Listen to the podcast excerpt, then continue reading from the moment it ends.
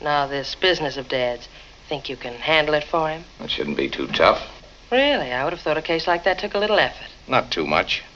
What will your first step be?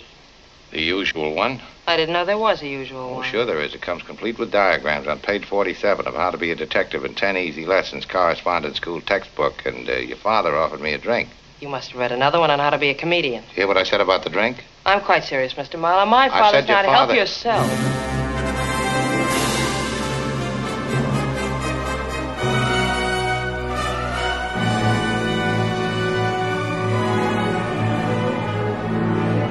Olá, galera. Começa agora o episódio 89 do podcast Filmes Clássicos.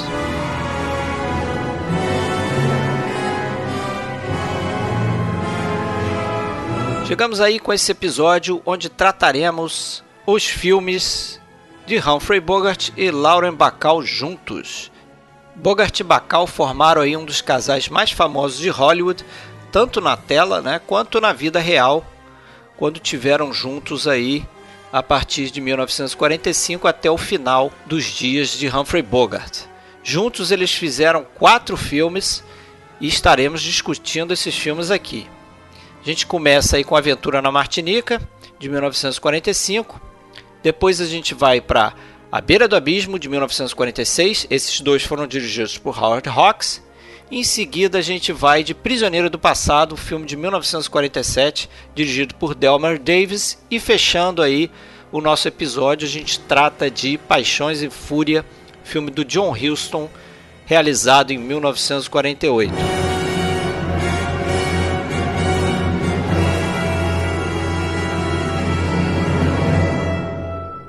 Para celebrar o nosso episódio do casal, a gente vai fazer uma promoção e distribuir um DVD de Uma Aventura na Martinica. Esse, na verdade, é um presente de um ouvinte nosso para você. Foi o Marcelo Cordeiro aí que doou alguns DVDs para a gente realizar promoções. Valeu, Marcelo, por contribuir aqui com o episódio. E para participar dessa promoção é simples, você vai entrar lá na nossa página no Facebook, Podcast Filmes Clássicos, vai pegar o post desse episódio que tem lá e você vai compartilhar esse post colocando a seguinte hashtag: Jogo da Velha Podcast Filmes Clássicos, tudo junto, sem acento. Então a gente vai identificar que você quer participar dessa promoção aqui e a gente vai enviar para o seu e-mail um quiz que terá aí perguntas sobre casal e sobre os filmes que a gente vai discutir aqui nesse episódio. Então você vai lá, responde, se você for o primeiro, você vai receber em casa de graça o DVD do filme Uma Aventura na Martinica. Tranquilo? Participe lá.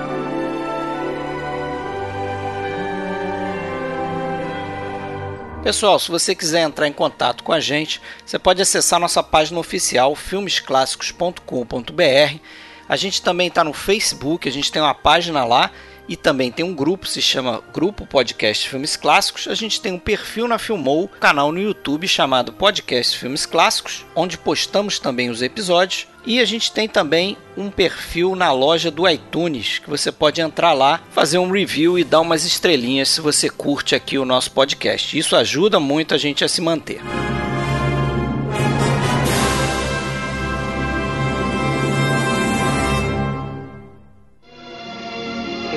One thing. Me. What's wrong with you?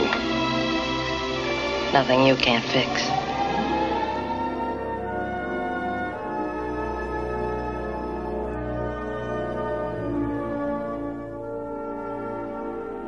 Bom, galera, hoje a gente vai fazer um podcast aí um pouquinho diferente do que a gente vinha fazendo, né? A gente geralmente focava em ou biografias de diretores, ou então filmes isolados, às vezes trinca de filmes e tal.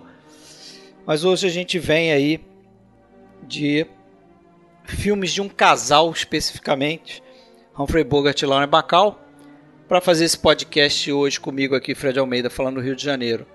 Nós temos Rafael Amaral, fala de Jundiaí, beleza, Rafael? Opa, tudo bem, beleza e vocês? Tudo tranquilo, seja bem-vindo mais uma vez. Rafael do blog palavrasdecinema.com, não é isso? É isso mesmo. E eu agradeço mais uma vez o convite de vocês. Ah, beleza. Sempre bem-vindo aqui. E falando de Blumenau, como sempre, Alexandre Cataldo. Fala, Alexandre. Tudo bom, Fred? E aí, Rafael, bem-vindo mais uma vez. Obrigado por aceitar o convite. Ah, com certeza, eu agradeço. Vamos aí cair dentro dos filmes, mas antes, como a gente vai falar aqui do casal Bogart e Bacall, tentar dar uma biografia rapidinha aí, primeiro do Humphrey Bogart, depois Lauren Bacall e a gente começa a entrar nos filmes propriamente ditos aí, os quatro filmes que eles fizeram juntos, né? O Humphrey Bogart teria nascido no dia de Natal, 25 de dezembro de 1899, no Brooklyn, apesar de que isso é meio que um mistério, porque tinha sempre uma lenda aí dizendo que, na verdade, isso foi a Warner, né, o estúdio Warner, que tinha criado esse mito de que ele tinha nascido no, no dia de Natal, 25 de dezembro. Muita gente achava que ele tinha nascido um pouco depois, em janeiro de 1900, apesar de que documentos da época apontarem mesmo para ele ter nascido em algum dia de dezembro. Então fica esse, esse mistériozinho aí. Mas o fato é que o nome dele, né, Humphrey de Forest Bogart, esse Humphrey veio do sobrenome da mãe, algo até meio diferente, né? Que o nome da mãe dele era Maud Humphrey. O pai era Belmont de Forest Bogart, então ficou Humphrey de Forest Bogart. Os pais dele tinham uma certa condição, a mãe era de família rica, o pai também tinha uma certa fortuna ali, então ele não passou necessidades quando criança, foi tranquilo. Diz, dizem que a vida artística dele começou realmente em casa, né? A mãe dele gostava de desenhar, fazia pinturas e tal, e há muita gente que diz que ele começou a, a posar, né? O primeiro trabalho de ator, entre aspas, foi meio que representar, fazer poses, né? Servir como modelo para a mãe fazer desenhos, né? Tem até uma. Acho que, que a mãe dele chegou a fazer um desenho para um. Agora eu não lembro o que, que especificamente era, mas para algum produto, né? Para um marketing. E, e, desenhou ele nesse sketch lá e ele até assim a foto dele né o desenho dele circulou assim pelos Estados Unidos bem então o pessoal reconhecia o garoto e tal é até engraçado né se pensar no Bogart como um cara de de uma família rica, né? Dá para dizer assim, uma família rica. Ele é. estudou em boas escolas, aquela Trinity School, que é renomada lá de Nova York. Que é top, dizer, né? E, e, a gente associa ele, os papéis dele principalmente a, a, a outro outro estilo, né? Não, não, nunca fez é, papéis assim de high society, coisas, coisas do tipo de, de magnatas. É. Ou, Nada muito parecido, né? Mais um cara pé no chão, um povão mesmo. Posicionamentos políticos, mais, mais de. até flertando com a esquerda, esquerda né? Não chegou a ser propriamente de esquerda oficialmente, mas aquela coisa. É, mas para americano acho que era bem esquerda. o, mas o fato é que os pais aí queriam que ele fosse um cirurgião, né? mas ele acabou que não, não foi bem na faculdade, inclusive ele foi, foi expulso, se eu não me engano, de duas faculdades, e aí já meio que ficou claro para os pais que o destino dele seria outro. Ele, assim, era um cara que necessitava de, de disciplina, né, de um controle, e, acabou que a Marinha, ele se alistou na Marinha, e a Marinha acabou dando para ele essa, essa disciplina, né. Ele chegou a servir no finalzinho da Primeira Guerra Mundial, num navio chamado USS Leviathan. E dizem que durante a passagem nesse navio é que ele teria cortado o lábio dele e ficado com aquela célebre cicatriz, né? Pelo qual ele é conhecido. É, a história dizia que um prisioneiro de guerra é, teria dado um soco na boca dele, né? Esse prisioneiro estava com algemas, então a algema, a algema acabou partindo o lábio dele. Mas o David Niven, o ator, depois, muito tempo depois da morte do Bogart, chegou a desmentir isso. Disse que o Bogart contou que, na verdade, ele tinha machucado o, o lábio na infância, então não tinha nada disso. Seria uma outra. Tinha algo menos glamorizado. Né? Menos né? glamorizado, né? Seria uma outra invenção aí da, da Warner Brothers, né? Um estúdio, que coisa. é, pelo qual durante muito tempo ele foi associado, né? Mas inventava esses mitos para valorizar os seus atores aí. Mas voltando da Marinha, ele encontrou a, a família numa situação econômica já não muito boa. O pai dele era viciado em morfina e, e acabou isso se agravando e ele acabou perdendo parte do dinheiro que a família tinha. Ele acabou tendo que correr um pouco atrás aí, né, para ganhar o dele. Ele conseguiu um bico numa produtora de um pai de um amigo dele, de infância. É que ele entrou pro teatro, né? É, e ele, mas antes ele entrou para uma produtora onde ele trabalhou mais no, no, na área de produção mesmo, né, na World Films. E junto também, né, na década de 20, ele saiu do, da, da World Films e começou a fazer teatro em Nova York, né? E a perseguir essa carreira nos palcos. E foi ali que ele casou pela primeira vez com uma atriz, a Helen Mirren, numa relação que durou cerca de um ano e meio. Depois ele casou com outra atriz, né? O Bogart só casava com atrizes. casou quatro vezes com quatro atrizes. A segunda foi a Mary Phillips, também que num casamento que durou bem mais, quase uma década, mas foi bastante infeliz assim, o Bogart traía ela direto, né? Então, dez anos depois eles, eles se separaram e com o, o, crash da bolsa é que o, o, ramo teatral começou a, a não ficar muito bom e aí isso forçou que atores como Bogart, né, procurassem é, outros meios de para exercer a sua arte, né? E coincidência, o cinema estava sendo sonorizado nessa época, mais ou menos, né? O Crash ali em 29, som síncrono no cinema a partir de 27 nos Estados Unidos. Mais ou menos naquela época ele começou a, a focar o cinema como campo de atuação e foi assim que ele, que ele conseguiu pequenos papéis, até ter, ter uma certa estabilidade em 1930, quando ele foi contratado, efetivado pela Fox Film, né? Inclusive, em 1930, ele fez um filme para o John Ford, chamado Up the River. Aquele com Spencer Tracy, Com né? Spencer né? Tracy, esse, aquele filme de prisão, né? Que, inclusive, ele conheceu o Spencer Tracy, que virou um grande amigo dele, né? Então esse começo assim dele no cinema a gente conhece já, né? Foi meio atribulado e tal. Ele batalhou muito para conseguir espaço. É, depois ele consegue mais espaço naqueles filmes de gangster que a gente até já discutiu um pouco naquele episódio que a gente fez sobre os gangsters clássicos. É, também a gente falou, a gente também falou um bocadinho a biografia dele na, no episódio do, do Relíquia Macabra, Relíquia né? Macabra, isso. Que é um dos primeiros filmes é, a trazer. Mas não custa, né, a gente é, comentar um, novamente sobre o Bogart. Um resumo. Mas é justamente aí no início da década de 40 com, com filmes como Seu Último Refúgio, do Raul Walsh, o Relíquia Macabra, como você falou, né? Antes um pouquinho também com Floresta Petrificada, né? De 1956. É, o Floresta Petrificada foi o grande, a grande guinada dele, né? Ele, na verdade, ele já tinha... Ele já tinha dado uma desistida de fazer filme, não estava é, é, dando muito certo, então ali por 32, eu acho que ele ficou uns dois anos sem fazer filme ali, ele, ele voltou para Broadway, é, ficou duas temporadas só, só no teatro, e aí é, resolveu novamente tentar sorte no, em Hollywood. E foi por essa época ali, eu acho que 30.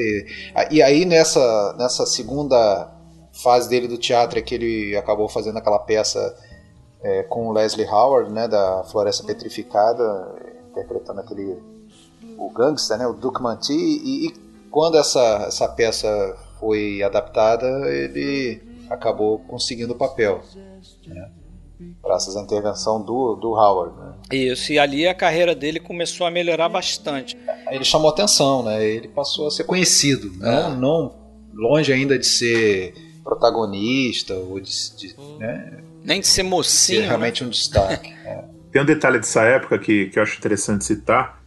E antes dele fazer o Duke Manti, é, não acreditavam, né? Ainda na época da, do teatro, não acreditavam que ele tinha o, o, o porte ou estilo para fazer um, um bandido como aquele, porque achavam que ele era muito ah, muito bonitinho, muito mauricinho para fazer um bandido, mas ele acabou, acabou surpreendendo todo mundo com a atuação dele.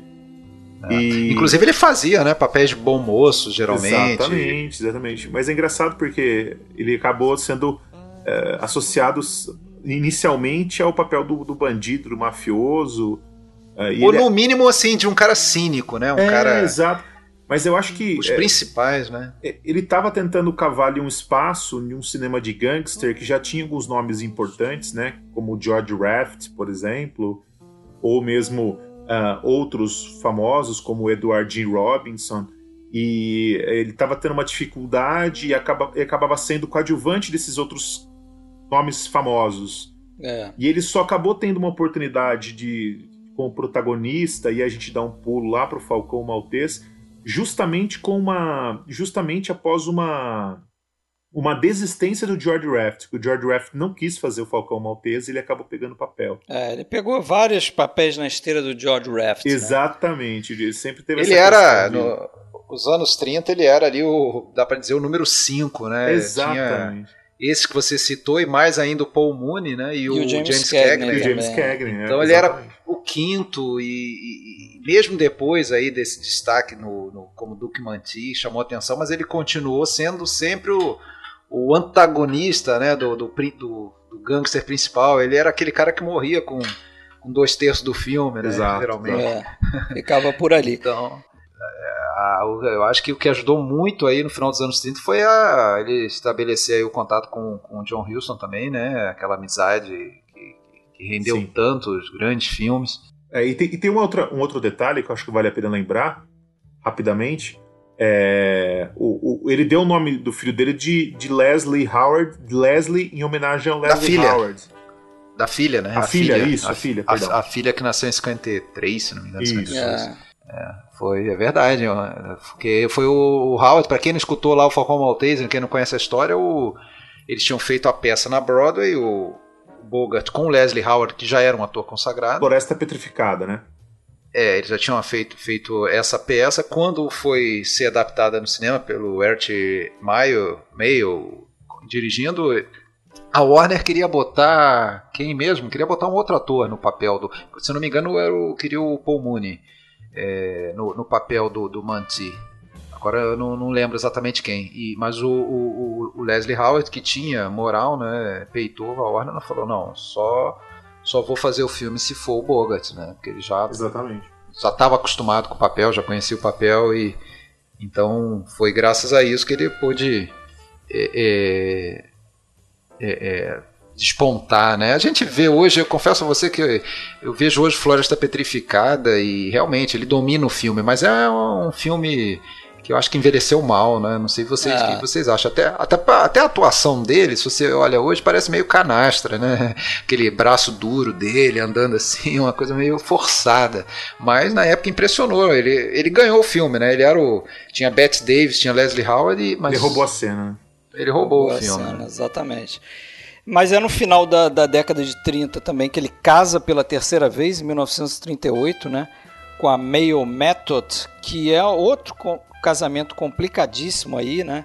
Ela Exato. chegou a esfaqueá-lo, né? tocou fogo na casa. Ele também era muito abusivo com ela, tanto que a imprensa chamava eles dois de The Battling Bogarts. né? Eles estavam sempre brigando, sempre na imprensa ali com essas matérias de, de problemas conjugais. E foi a Method, né, que lá mais pra frente vai ser a mulher que ele vai deixar para se juntar finalmente com a Lauren Bacall, que vai ser a quarta esposa dele. E aí, pe- 24 aninhos mais nova. 24 aninhos mais nova, né? Porque a Lauren Bacall, que nasceu como Betty Joan Persky, né? Nasceu 16 de setembro de 24. Portanto, como você falou aí, 24 anos mais nova que, que ele. 24 anos e um pouquinho. É. Ele, ele é para você ver, quando ela nasceu, ele estava começando a carreira de ator, né, no teatro. Ali já, já era um ator de teatro, na verdade, bem no iníciozinho. É, o nome da mãe da Bacal era com L só, né? E foi muito tempo depois que ela se divorciou do pai dela, né? Quando a Lauren Bacall tinha seis anos. E- Ela era romena, se não me engano, a mãe dela, né? Isso. Ou de origem romena. de origem coisa assim. Acho que E é. era de família pobre, né, Lauren Bacall? É. Era um contraponto aí a essa infância é, rica do, do, do Bogart. Né? Lauren Bacall veio de família struggling, né? Batalhando. E outro contraponto também é o fato dela ter estourado no primeiro filme, enquanto o Bogart demorou tanto tempo pra estourar, né? É, essa é uma diferença grande, né, entre os dois É. aí na, na trajetória. É totalmente incomum, né? O, o que ela fez, assim, Sim, nesse totalmente. sentido. É, Pena que também, assim, né? Dá pra dizer que a melhor parte da carreira dela foi ali, né? Esses anos 40. Depois Foi, ela então, ela, teve, ela tem um ápice no início, né? É. E depois não foi mais a- a- o mesmo, né? A carreira dela. É, o, o- de certa forma, eu acho que isso que é o tema do nosso podcast de hoje, essa relação dos dois. Se por um lado projetou ela, né? Eu acho que ela só conseguiu talvez esse grande destaque por ter caído nas graças ali primeiro do, do Hawks, né? E depois do, do Bogart. É, por outro lado, isso acabou atrapalhando um pouco ela, né? Até porque o Bogart, depois, como você falou, vindo de três casamentos com atrizes e pro, casamentos problemáticos, ele dizia dizia para ela que ele queria dessa vez ter uma mulher de verdade, né? Então até ela deu uma freada na carreira é, depois desses quatro filmes com ele, né? Mas aí você é... já tá lá na frente da, da vida dela sim, lá. Sim, já sim, tá sim. terminando o, o É episódio. conversa de bar, né? É conversa de bar. Mas então, só, só voltar na, na linha aqui, né? Porque ela era, na adolescência, ela era fascinada aí pela Bette Davis. Ela viu Jezebel e Pérfida, então a Bette Davis passou um modelo de atriz que ela queria ser e de mulher que ela queria ser, né? Isso quando ela tinha aí cerca de 15 anos. Mas o que ela queria mesmo era teatro, né? Ela era não- teatro, é. Ela não tinha muita pretensão com o cinema, não. É, no teatro, a, inclusive a, a mãe dela, né, deu suporte e começou a pagar para ela participar lá, né, entrou para aquela American Academy of Dramatic Arts, que ela, que ela lá ela, ela conheceu o seu primeiro namorado, vejam só, um rapaz, cha- é, rapaz chamado Isur Danielovich, que depois virou o senhor Kirk Douglas. Curioso isso, né? Os dois namoraram ali naquele período. Mas para pagar essa escola, que era cara, para ela ajudar a mãe, ela começou também uma carreira como modelo, né? Vestindo roupas aí para uma, uma boutique de um estilista famoso. E também ficou alternando um trabalho como lanterninha, né? Eles chamam de usher, que é, Aham, é, isso. é lanterninha mesmo, né? Pessoa que ajuda as outras a sentar nas poltronas do cinema e tal. A carreira dela no teatro chegou a melhorar um pouco quando ela entrou para um show da Broadway, que correu em algumas cidades dos Estados Unidos. Mas, curiosamente, foi como modelo mesmo né, que ela acabaria no cinema quando a, a então esposa do Howard Hawks, a Nancy Slim Keith, Slim era o apelido dela, descobre a Lauren Bacall numa, na capa de uma revista Harper's Bazaar. Ela tinha então 19 anos, mostra para o marido. 43. 43, isso aí. Mostra para o marido que se interessa nela profissionalmente e provavelmente, além do profissional também, Ela tinha, ela tinha realmente um, um porte diferenciado, uma atitude que incomum para a idade dela, né? Bem precoce até nisso. A gente vê isso, por exemplo, nesse primeiro ela tem filme. cara quando a de mais velha, dele, né? Tem cara de ela mais tem velha. cara de mais velha e não só a cara, a atitude mesmo, né? Você vê que até ela, eu acho que isso talvez algo que, que deu muito certo na vida real, né, no relacionamento dos dois. A gente, vê ali uma relação meio que de igual para igual, assim, não tem uma um paternalismo do Bogart por Não, ser ela, 24 ela anos toma mais velho. né? ou ela, vezes. é, Pois é, eu acho que isso aí é interessante, né? Essa diferença de idade a gente não é que não percebe ou não lembra, mas não, não é algo que, que fica ridículo. Que é, né? Se você pensar 24, 25 anos em outras situações pode parecer uma coisa ridícula até, né? Acaba sendo Mas minimizado, né, por essa, É. por essa atitude dela, né? E é o Howard Hawks que sugere que ela mude o nome para Lauren, né? De Betty para Lauren. É, e, a- e o Howard Hawks acaba assim a exercer um controle sobre ela, né? Mostrando para ela como se vestir, como se comportar, né? Muito assim no espelho da própria esposa da Nancy Keith, que era uma mulher de, de sociedade, né? De socialite e tal. E mas foi no E ele, ele, ele também com o olho grande nela, né? com um grande olho grande, né? E Ele parece que negócio de ser casado ali naquela época não era é, muita, não valia muita coisa não. né? não. É, não era empecilho, não. Era uma coisa meio pública, assim, né? Tipo, ah, todo mundo ali da, da, equipe sabia que tava rolando. É, não, o assédio dele era, era cruel muitas vezes, assim, né? Abusivo até, e de ameaçar ela, vender contrato dela para a Republic Pictures, que é uma produtora menor e tal. Mas foi o Hawks, né, que, que sem querer, entre aspas, acabou introduzindo o casal, né, num set da, no set do filme Passagem para Marsella, né, aquele filme do Michael Curtis. É, o Hawks levou ela para visitar o set, E para conhecer o Bogas também, né? Porque ela já, já tava com, a, com planos aí para contracenarem, né? Isso. no Martinica? Para fazer justamente o filme, né, que foi o primeiro filme da carreira dela, como o Rafael falou, que a gente já pode entrar aí, que é o Aventura na Martinica, né? I don't know when you'll get back home. Could be a long time. Could be forever. Or you're afraid of that. I'm hard to get, Steve. All you have to do is ask me. To Have and Have Not, de 1944. O que, que vocês acham, hein, desse filme aí? Falem pra mim. Eu gosto, cara. Eu confesso a você, claro, não é um filmaço. É, eu acho que desses quatro filmes que a gente vai falar hoje, talvez seja o, o menos é, importante. Mas é um bom filme, eu acho que funciona bem, é um bom entretenimento, não me incomoda em nada, não. É, talvez um pouquinho só de excesso na, é, de domínio do Walter Brennan com aquele com aquele personagem alcoólatra e que fanfarrão que fala demais e repete a mesma piada várias vezes. Isso pode incomodar um pouquinho, mas fora isso não não vejo problema não. Acho um bom filme, daria uma nota 7,5 para ele tranquilamente, 8. Pô, que malvado já... você. Só eu isso, já... só? Eu já tenho problema. E olha, eu dou, eu dou por aí também, se bobear até menos. Pô, Mas diga aí, Rafael. Pô, eu acho um filme maravilhoso, eu acho um filme espetacular. Claro que. É, eu, sabe que eu, eu, tenho uma, uma teoria e eu já li bastante sobre isso.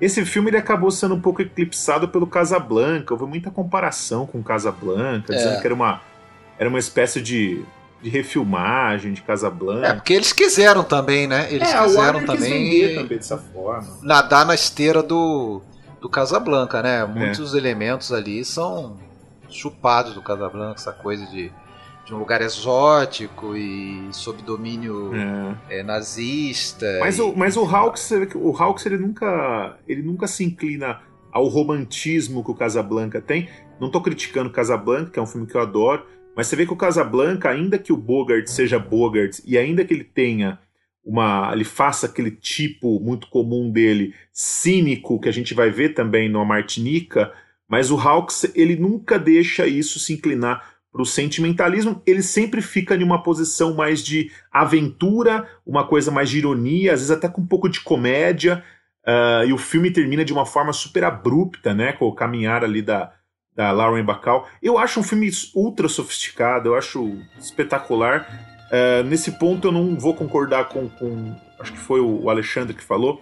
Isso, e... ainda não falei o que, que eu acho. Né? É, é não, mas eu, eu, eu, eu, vocês comentaram aqui que é, talvez seja o filme mais fraco dos quatro, eu vou discordar. Eu acho que é um não, dos melhores. Eu, dis eu, discordo também. Eu só, eu só não coloco entre os melhores. Para mim, o mais hum. fraco hum. é o de 47. Mas o que, que me incomoda nesse filme, assim? É, eu, eu, assim, eu, eu já vi o filme algumas vezes, acho que, umas, acho que foi a terceira vez que eu vi esse filme. Ele, não sei, ele, ele, ele para mim ele falha em me encher os olhos de alguma forma assim. Eu não sei se é um pouco desse desse personagem do Walter Brennan que às vezes eu acho que fica ficou datado né, em termos de comédia. É, às vezes me incomoda um pouco. O número excessivo, acho que tem um número excessivo de canções, são umas cinco canções. Né. Bom, mas se põe o Rogue Carmichael no, no filme, tem que ter canção, né? Não, não, tudo bem. o Rogue, Rogue Carmichael é até uma, uma tentativa de, né, de ir na direção daquilo que você falou, Sam, né? né? Do, do, de, de replicar o Sam lá de Casablanca. Inclusive o que você falou, assim, o roteiro, se você for ver o, o, livro do Ernest Hemingway, que até foi, foi, foi feito uma, uma versão né, para cinema com o John Garfield, né? Aquele The Breaking Point, Redenção Sangrenta, que é muito mais fiel ao romance do Ernest Hemingway, é, você vê como eles alteraram para ficar próximo do, do Casablanca e adequar ao tipo de persona do, do Humphrey Bogart e talvez da Lauren Bacall. O que, que o, o Howard Hawks queria para Lauren Bacall, né? Porque isso é uma coisa interessante no, nos personagens do Bogart que eu me dei conta é que ele nunca eu não lembro, nunca é uma palavra forte, talvez já tenha acontecido. Mas dificilmente ele interpreta um pai de família, né? É verdade. O, o, os personagens deles são sempre sozinhos no mundo, né? É, são aqueles loners, né? Um cara sozinho, um cara independente, um cara que cansado da vida, cínico, que já perdeu as esperanças. Isso, isso. Que vai bem ao encontro do, vai bem ao, ao encontro dessa personagem do, do, cinema noir dos anos 40. Sim, totalmente. É, mas só que no fundo sempre, apesar de quando perguntado sobre a posição dele nos dois filmes, no Casablanca tem isso e aqui é, também. O famo... é, Stick My Neck Out fala... for Nobody, né? É, é sempre aquela coisa lá do minha, minha, minha visão política é cuidar da minha própria vida. Ele sempre é, declara isso, mas quando é, a coisa aperta, ele sempre acaba indo pro lado do bem, né? Do, do vamos, é, colocar dessa faz forma. Faz a escolha ele certa. Está do né? lado do bem, Entre faz aspas. a escolha certa. Ele fez lá em Casablanca, ele faz aqui também. Enfim. É, e uma coisa que, que, que talvez é, demore para pegar para mim assim nesse filme é o seguinte, porque se você é, ok, o filme funciona muito pelas trocas de diálogo que são excepcionais, né? A química de cara que eles estabelecem né, entre o Bogart e a Bacall, é, é, eu acho que é o que move o filme. Eu acho que durante grande parte do filme é só isso que move o filme. Exatamente. Porque se você for ver, não acontece muita coisa né? no filme, assim. Só vai acontecer mesmo quando ele, ele, ele, ele, ele passa a receber lá aquela missão de trazer o, o aquele outro casal para dentro da Martinica, né, da Resistência e tal. Eu, eu, particularmente eu não vejo isso como um problema. Eu acho que é, essa, não, essa pode ser que não é tão seja. bem aproveitada. Eu, não, eu entendo, muito eu entendo bem, o ponto de vista de vocês, bem. no sentido de que, ah, talvez uh, acaba parecendo um pouco de. de uma, acaba, acaba parecendo uma barriga ali do texto e que impede um pouco da, de se realmente chegar a uma aventura pela relação dos dois. Mas os diálogos não, são não, tão eu não bons. acho isso. Os diálogos são tão bons que eu acho que eu não sinto É, falta. não. Eu não sinto falta, por exemplo. É, eu, eu não vejo essa questão de a história não avançar. Eu acho que tá avançando a sua própria forma, eu acho. Sim, eu não, não acho o filme. Talvez tenha me expressado mal, assim. Eu, eu, eu não acho que é um filme filmaço, não é um filme que é, eu vou colocar numa lista de top 10, top 20 do, Ah, não, do- sim, da, é. da minha vida, mas é um bom filme, um, gran- um bom É, entretenimento. não é, não é e, ruim, e- não. e- e concordo com o que você falou. O filme acaba. É, aca- acaba dando, tendo muito destaque no filme a relação dos dois, até porque a gente sabendo que na vida real eles estavam justamente no processo de se apaixonar, já depois de iniciadas as filmagens, cerca de um mês depois, aquela coisa toda, é, que aquilo ali tinha muito de, de química real mesmo, não uma exato, química exato. fabricada do ator. Né? É aquela coisa, né? Bons atores fazem a gente acreditar que está acontecendo aquilo mesmo, quando não está. É, Mas nesse caso é. estava mesmo. Então a gente. Claro, a gente fica influenciado por, por saber que isso estava acontecendo, mas quando a gente revê o filme, a gente tem a sensação de que realmente a gente vê uma, um sentimento real, uma atração real ali. Ei, Eu acho até que originalmente, se eu não me engano, no texto, desculpa, no texto do, do Hemingway, esse- essa personagem da, da, da Slim, né? Aliás, o nome da personagem dado é, é, Referência. é. o apelido lá da mulher do, do Rox, é, ele não tinha esse destaque todo, né? Ele acabou crescendo no filme, crescendo justamente para aproveitar essa personalidade dela. Pe- Pelo que eu É, e- sei, é, o, o, o livro eram duas mulheres e no filme adaptaram se tornou uma mulher só. É, porque no, no, no livro, o personagem do Morgan, né, Harry Morgan, eu acho, ele é casado e tem duas filhas, né? Isso, isso você vê no, no Breaking Point lá com o John Garfield. O John Garfield é casado com duas filhas. E quase, e quase chega a se envolver com, com a mulher que seria a, a personagem da Lauren Bacall, né? Mas nesse outro filme é bem diferente a, a personagem. Né? Eu, eu acho que o filme tem boas cenas, né? É, como, por exemplo, a cena de introdução da Lauren Bacall é icônica, né? Sim, a aparição dela é espetacular. É, aquilo é muito bem feito, É, muito bem, bem planejado e dirigido, né? Ela pedindo o cigarro para ele e depois aquela cena, né? E a câmera mostrando ela de corpo Como é inteiro. que ela né? fala mesmo, Fred? Você vai colocar aí para nós? Anybody got a match? Anybody got a match? É, e não, e a- Aliás, aquela voz dele, né? Aquela voz dela, um híbrido assim de, de masculino e feminino, uma coisa meio. Diz até que tinha um, um adolescente é pra, pra, homem pra, pra, que foi contratado pra cantar, pra né? dublar, é, para cantar ela, para cantar dublando ela nas músicas, Isso. caso Era o, era o Andy não Williams. ficasse bem. O moleque É, tinha mas 14 só que no anos. final não precisou, não precisou. Ela própria cantou e deixaram a voz dela, né? Mas pra, pra você ver, né? A voz dela realmente não, é, não era uma voz. Não sei se vocês O que sabem. ajuda não também, sei se né? vocês sabem, mas o, no filme ela chama Slim, que é o nome da mulher do Hawks. E Isso. tem alguns momentos do filme que a personagem da Lauren Bacall chama o Bogart de de Steve. Steven. Steve, que era o nome É. como a mulher do, do, do Hawks o chamava. É, Tinha existia esse apelido aí. Então tem essa troca de nomes aí que remete ao- à relação do Hawks. é.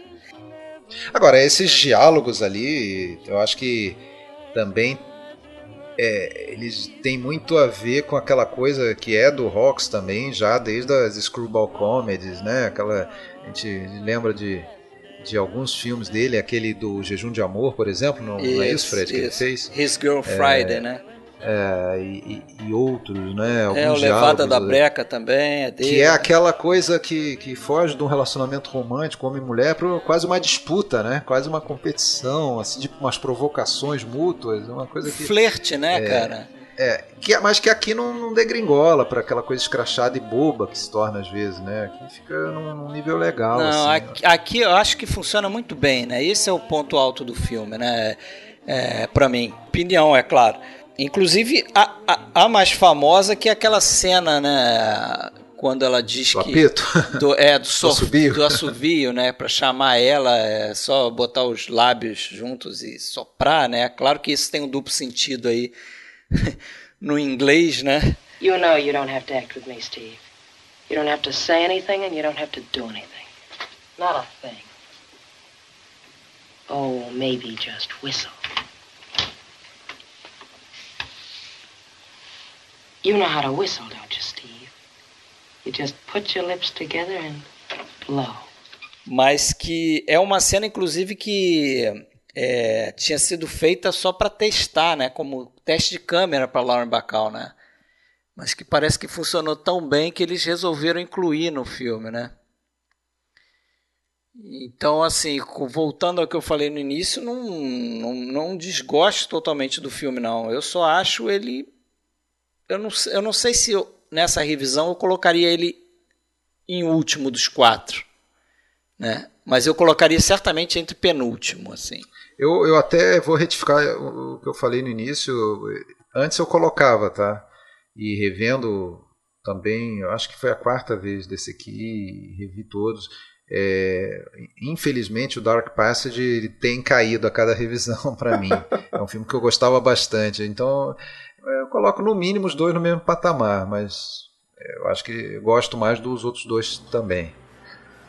Mas é, agora o, a questão é que o, a galera toda ali, já do meio pro final das filmagens, já sabia o que estava rolando, né? Todo mundo, inclusive o Walter Brennan, é, fala isso num, num livro, né? Que, pô, que tava todo mundo é, sabendo o que estava acontecendo ali, né? É, todo mundo, todo mundo tava vendo casal apaixonado, todo mundo tava vendo o Howard Hawks puto da vida, né? Porque tava perdendo aquela oportunidade ali. Mas bom, ele ficou com um prêmio de consolação, né? Que ele pegou a Dolores Moran, que é a que faz aquela mulher do do militante lá do É. como é que fala do do líder Do líder da resistência, né? da, resistência, isso. desculpa, que eles vão buscar na ilha de na ilha lá da É até curioso, né? Porque essa Dolores Moran parece que era um filme para lançar ela também, né? Acho que a Warner queria é, colocar ela mais em destaque ali, mas eu acho que o próprio Hawks viu que o que funcionava mesmo era dar um destaque para Lauren Bacall, né? Que acabou ficando, como você falou aí, a Dolores Moran, apesar de ter esse romance aí, né? Com o Howard Hawks não, não recebeu mesmo, a mesma atenção do diretor, né? Como diretor, né? Pelo menos. bem ofuscada, né?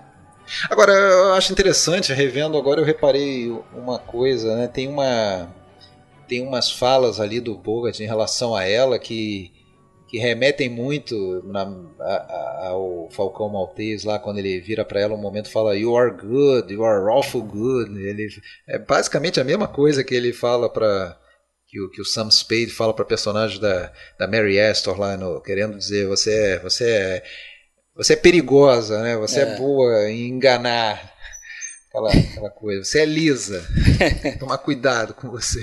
O Howard Hawks ele diz que em uma entrevista para o Peter Bogdanovich, ele diz que ele, a ideia era fazer o Bogart de um personagem insolente com uma mulher insolente, que é a Lauren Bacall, é, que os dois deveriam estar no mesmo nível de insolência ali, deveriam ser duas pessoas insolentes, e que nem todos os atores poderiam fazer esse tipo, né? Ele até dá um exemplo que o John Wayne, por exemplo, não conseguiria fazer, na opinião dele, não conseguiria fazer bem um personagem como esse, né? Um é. tipo insolente e tal. É, e a química dos dois ficou muito boa, né? Essa coisa, esse confronto de diálogos, de, de palavras, acho que é muito interessante isso. Sim, sim. É, é o, é, o que melhor funciona no filme mesmo. Né? É. Sem dúvida, sem dúvida. E aí, porra, não sei se foi uma, uma punição do Rox para ela, o que, que foi, mas ela foi entrou em dois projetos meio furados ali, né? Depois disso, não foi? Ela fez um filme com o Charles Boyer lá, o agente, como é que é? Agente secreto, não? Não, é, é, é Confidential, Confidential, Agent. Confidential Agent, não, não é. sei qual que é o. É... Eu tenho aqui já já eu falo, mas quando quando os destinos se cruzam. Isso. Quando os destinos se cruzam, é um filme do Charles Boyer em que ela faz uma é uma, uma pessoa de, de mais de classe mais classuda, de, de, elite, uma coisa assim, não é isso? Eu não, não vi esse filme, eu não vi eu, também só não. que eu vi sobre ele no documentário, só sei que ela ela foi completamente detonada nas críticas, que tinha sido super mal escalada. Então se botou imediatamente no filme seguinte já em questão ali a capacidade dela como atriz, o é, futuro dela como atriz. esse evento aí acabou até alterando os planos pro The Big Sleep, né? O próximo filme aí a gente pode começar a falar, A Beira do Abismo, né? De 46. Well, speaking of horses, I like to play them myself. But I like to see them work out a little first. See if they're front runners or come from behind. Find out what their whole card is. What makes them run. Find out mine? I think so. Go ahead. I'd say you don't like to be rated. You like to get out in front. Open up a lead, take a little breather in the back stretch, and then come home free.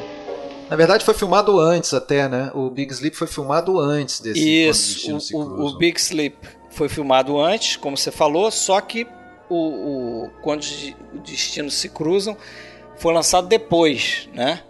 E foi até curioso porque a Warner, né, percebendo o, o fim da Segunda Guerra, decidiu segurar um pouco The Big Sleep, que não se tratava de filme de guerra, e lançar tudo que ela tinha de filme de guerra para esses filmes não ficarem datados, né? E nessa o The Big Sleep foi sendo empurrado para 1946. E aí ele ficou mais de um ano, eu acho que ele ficou um ano e meio engavetado. Né? Isso. Ele, ficou, ele, foi filmado no final de 44, começou, ele acabou e ficou pronto, se não me engano, ali primeira, primeiro trimestre de 45. Já estaria pronto para ser lançado. E eles não estavam casados ainda, né? Eles já estavam andando de mão dada na, publicamente, essa coisa toda, mas ele ainda não estava divorciado e não eles não estavam casados. E, e, aí, um ano depois, ainda foram fazer reshots, né? É, então, o que aconteceu é que, pô, a Warner vendo né, essa crítica, né, detonando a atuação da Lauren Bacall, ficou preocupada, né, com o The Big Sleep. E aí parece que o agente dela na época, que era um cara chamado Charles K. Feldman, é que escreveu uma carta para o Jack Warner, né, e, e ele teve uma ideia que foi o seguinte: fazer uh, mais cenas do casal junto, justamente porque ele entendia que o que funcionou na Aventura na Martinica era justamente essa troca de diálogos né, insolentes, como bem chamou aí o, o Rafael, né, entre os dois atores, né? Então ele, ele escreveu uma carta para o Jack Warner falando o seguinte: pô, por que, que você não não refaz algumas cenas? Inclui mais cenas da Lauren Bacall com Humphrey Bogart. E você vai ver que, que o filme vai melhorar e você vai conseguir salvar o lado da Bacall nesse filme, né? E aí, mais de um ano depois, como você falou, né? Eles voltaram com Howard Hawks até pela exigência dos atores, do, do Bogart e da Bacall, para refazer algumas cenas. Daí gerou, gerou duas versões desse filme, né? Não sei se o Rafael chegou a ver. Sim, sim. Tem uma versão de 45. As saíram em DVD, né? inclusive, né? Isso. A versão brasileira que saiu com as duas versões. É, e você vê que tem umas diferenças, né? Grandes assim, né? A, a versão de 45 ela parece mais explicadinha. Tem uma cena no, no escritório do promotor de justiça, onde ele para para explicar o que, que aconteceu na história até, agora, até o momento, né? Sim. É, tem uma, aquela cena, a famosa cena do diálogo lá da corrida de cavalos não existe. Isso foi feito depois. Sim. justamente por sugestão aí, essa sugestão do, do Feldman que eu falei. Então, é um filme um pouquinho diferente. Agora, o que eu acho, eu, eu adoro esse filme, tá? Eu não sei vocês. Eu acho, eu acho o melhor da, da, da, desses quatro que eles fizeram Dos juntos. quatro, eu também concordo. É o melhor, espetacular. Eu concordo também. Obra-prima. Eu não concordava não, mas eu concordo agora. É, e, no, no, tempo total de, de, de, de, filme, no final das contas, ficam três minutos a menos a versão de 46, mas foi bem mais coisa do que isso que foi mexida, né? Sim. Toda aquela cena que você falou do restaurante, que tem aquele famoso diálogo cheio de duplo sentido, triplo sentido, do, da corrida de cavalo, enfim. Isso, é, isso não existia era, na outra versão. Na versão de 45 era uma outra cena que se prestava a esse. Dentro do um escritório. Né? parecido, que era ela com véu e tal. Tem bastante fotos, quando você pesquisa a foto desse filme, aparece essa cena do véu mas é, todo mundo deu graças a Deus que foi tirado, assim, porque aquilo ali não era a Bacal que se queria, ela tá meio. É, não é aquela né? Aquela mulher poderosa que, que fala de igual para igual e desafia o cara. Não. É, acertaram nessas mudanças. Ah. Eu acho que o filme. E, e, e, mais uma vez, eu acho que no, nesse caso, com certeza menos do que no Aventura na Martinica, o romance deles não domina o filme, mas é, a gente em alguns momentos ali deixa de se importar tanto em, com a trama é, é, é criminal, quem matou, quem não matou. É, e, e, inclusive a gente não um sabe, eu, eu, até hoje não sei muito bem quem matou, sempre fico meio que na dúvida. É uma trama tão ah, complexa, lá, é uma trama gente, tão complexa. A gente, a gente tem a lista aqui completa. Eu, não, eu, te, eu, até escrevi mesmo um, um, um textinho explicando, porque assim, acho que a resolução da história ela é complexa, mas, mas existe uma resolução. Né? Dá para entender praticamente tudo que acontece no filme. O problema que eu acho central na história é o seguinte: é, tem duas pessoas que morrem ali, na verdade, três pessoas que morrem, sendo que duas a gente não vê. A gente é, não verdade, vê o, o, o nem, nem sequer o ator, o personagem. São três.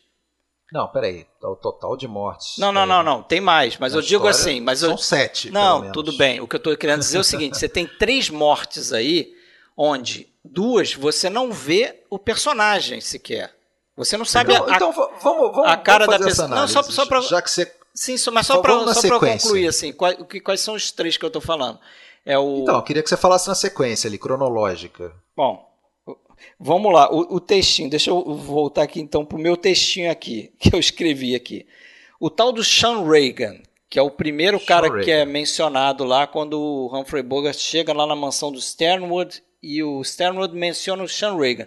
O Sean Reagan, que era... Ele já está morto ali, Ele né? já está morto, mas aí que tá, você não sabe que ele está morto e, e, ele não aparece em momento sabe, é. nenhum da história. Ele está morto. Talvez a, talvez a Vivian saiba, né? Ou desconfie. Ou talvez. Sei.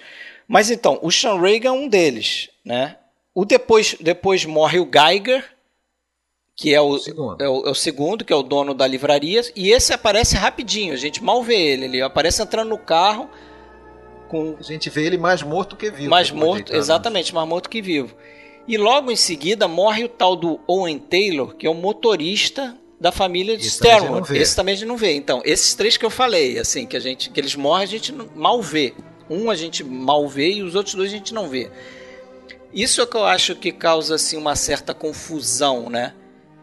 Só que assim, é. essa confusão, na minha opinião, é totalmente é, válida pro, pro tipo de história que ele quer contar. Pelo seguinte, se a gente reparar, o personagem do Philip Marlowe, ele aparece em todas as cenas, cara. O filme inteiro Exatamente. é sobre o ponto de vista do detetive. Então, na verdade, assim, o detetive é um proxy do espectador. É. Você entra na confusão junto com ele. Tudo que você sabe é o que ele descobre e o que ele fala para outros personagens. Né? Só faltou a câmera subjetiva. Só faltou. que a gente vai ter no outro filme. Vai ter no outro filme. É. Mas eu também pensei nisso. É quase como que uma câmera subjetiva, vamos dizer assim, porque ele está em todas as cenas. Todas as cenas tem o Humphrey Bogart, né? E, e, por isso que a, que a gente, às vezes, acontece nesse filme o que não acontece em alguns outros filmes, tipo, sei lá, de adaptação da Agatha Christie, por exemplo, onde você pode ter uma cena que o, o, o Poirot não vê ele não está presente, mas a plateia vê a cena. Aqui não acontece isso. Acho que você tem toda a razão nessa análise, até porque nesse momento ele ainda está iniciando a investigação, se inteirando das coisas, ele está perdidão. É, a partir da quarta morte, ele já, já presencia todas as mortes, ele está próximo. Ele vê, então ele vê quando morre o Joe Brody, que alguém atira pela porta nele, né? E ele corre e consegue ver quem que é, aquele o Lundgren lá, o, o segurança que, que, acaba preso. Carol. Que curiosamente não morre, né? Ele é preso. É. o Carol Lundgren. Depois ele vê a morte do, do Eterno Perdedor, né? O Elisha Cook Jr., o, faz o Harry Jones, toma veneno lá, alguma coisa assim. Ele, ele vê aquilo acontecendo, né? Tá atrás de uma divisória, mas ele vê o que está acontecendo. Que é morto pelo canino. Ele próprio mata o canino, né? Eu acho que é o, único que ele mata, né? É, pro final ele do filme. Mata né? em legítima defesa, né? O cara vai atirando nele. E ele vê a morte e provoca a morte do Ed Mars no final, né? Aquela coisa de fazer ele sair pela porta e os, segura, os capangas dele vão achar que é ele, ele Marlowe, que está saindo, né? Então ele, as outras mortes todas estão fáceis para ele, porque ele está vendo, e para nós também. Essas a gente não tem dúvida quem que está matando quem. Agora, as primeiras, ele está perdido e a gente fica perdido. E aí eu, eu, eu entendo o que o Rafael começou falando, que mesmo com todas as explicações, a gente ainda fica confuso. Quem, quem matou, afinal, o Sean Reagan? Quem matou o Geiger? Quem matou o, Owen Taylor? Né? Inclusive, tem uma história é, engraçada que no set de filmagem do, quando, quando faziam esse filme, levantaram essa questão e nem o Hulk sabia direito responder quem que era o assassino. É, nem o, o Raymond Chandler, né? É, nem o Chandler sabia, né? Houve uma dúvida entre o eles. Foi perguntar pro, o Hawks foi perguntar pro Chandler é. Né? e não.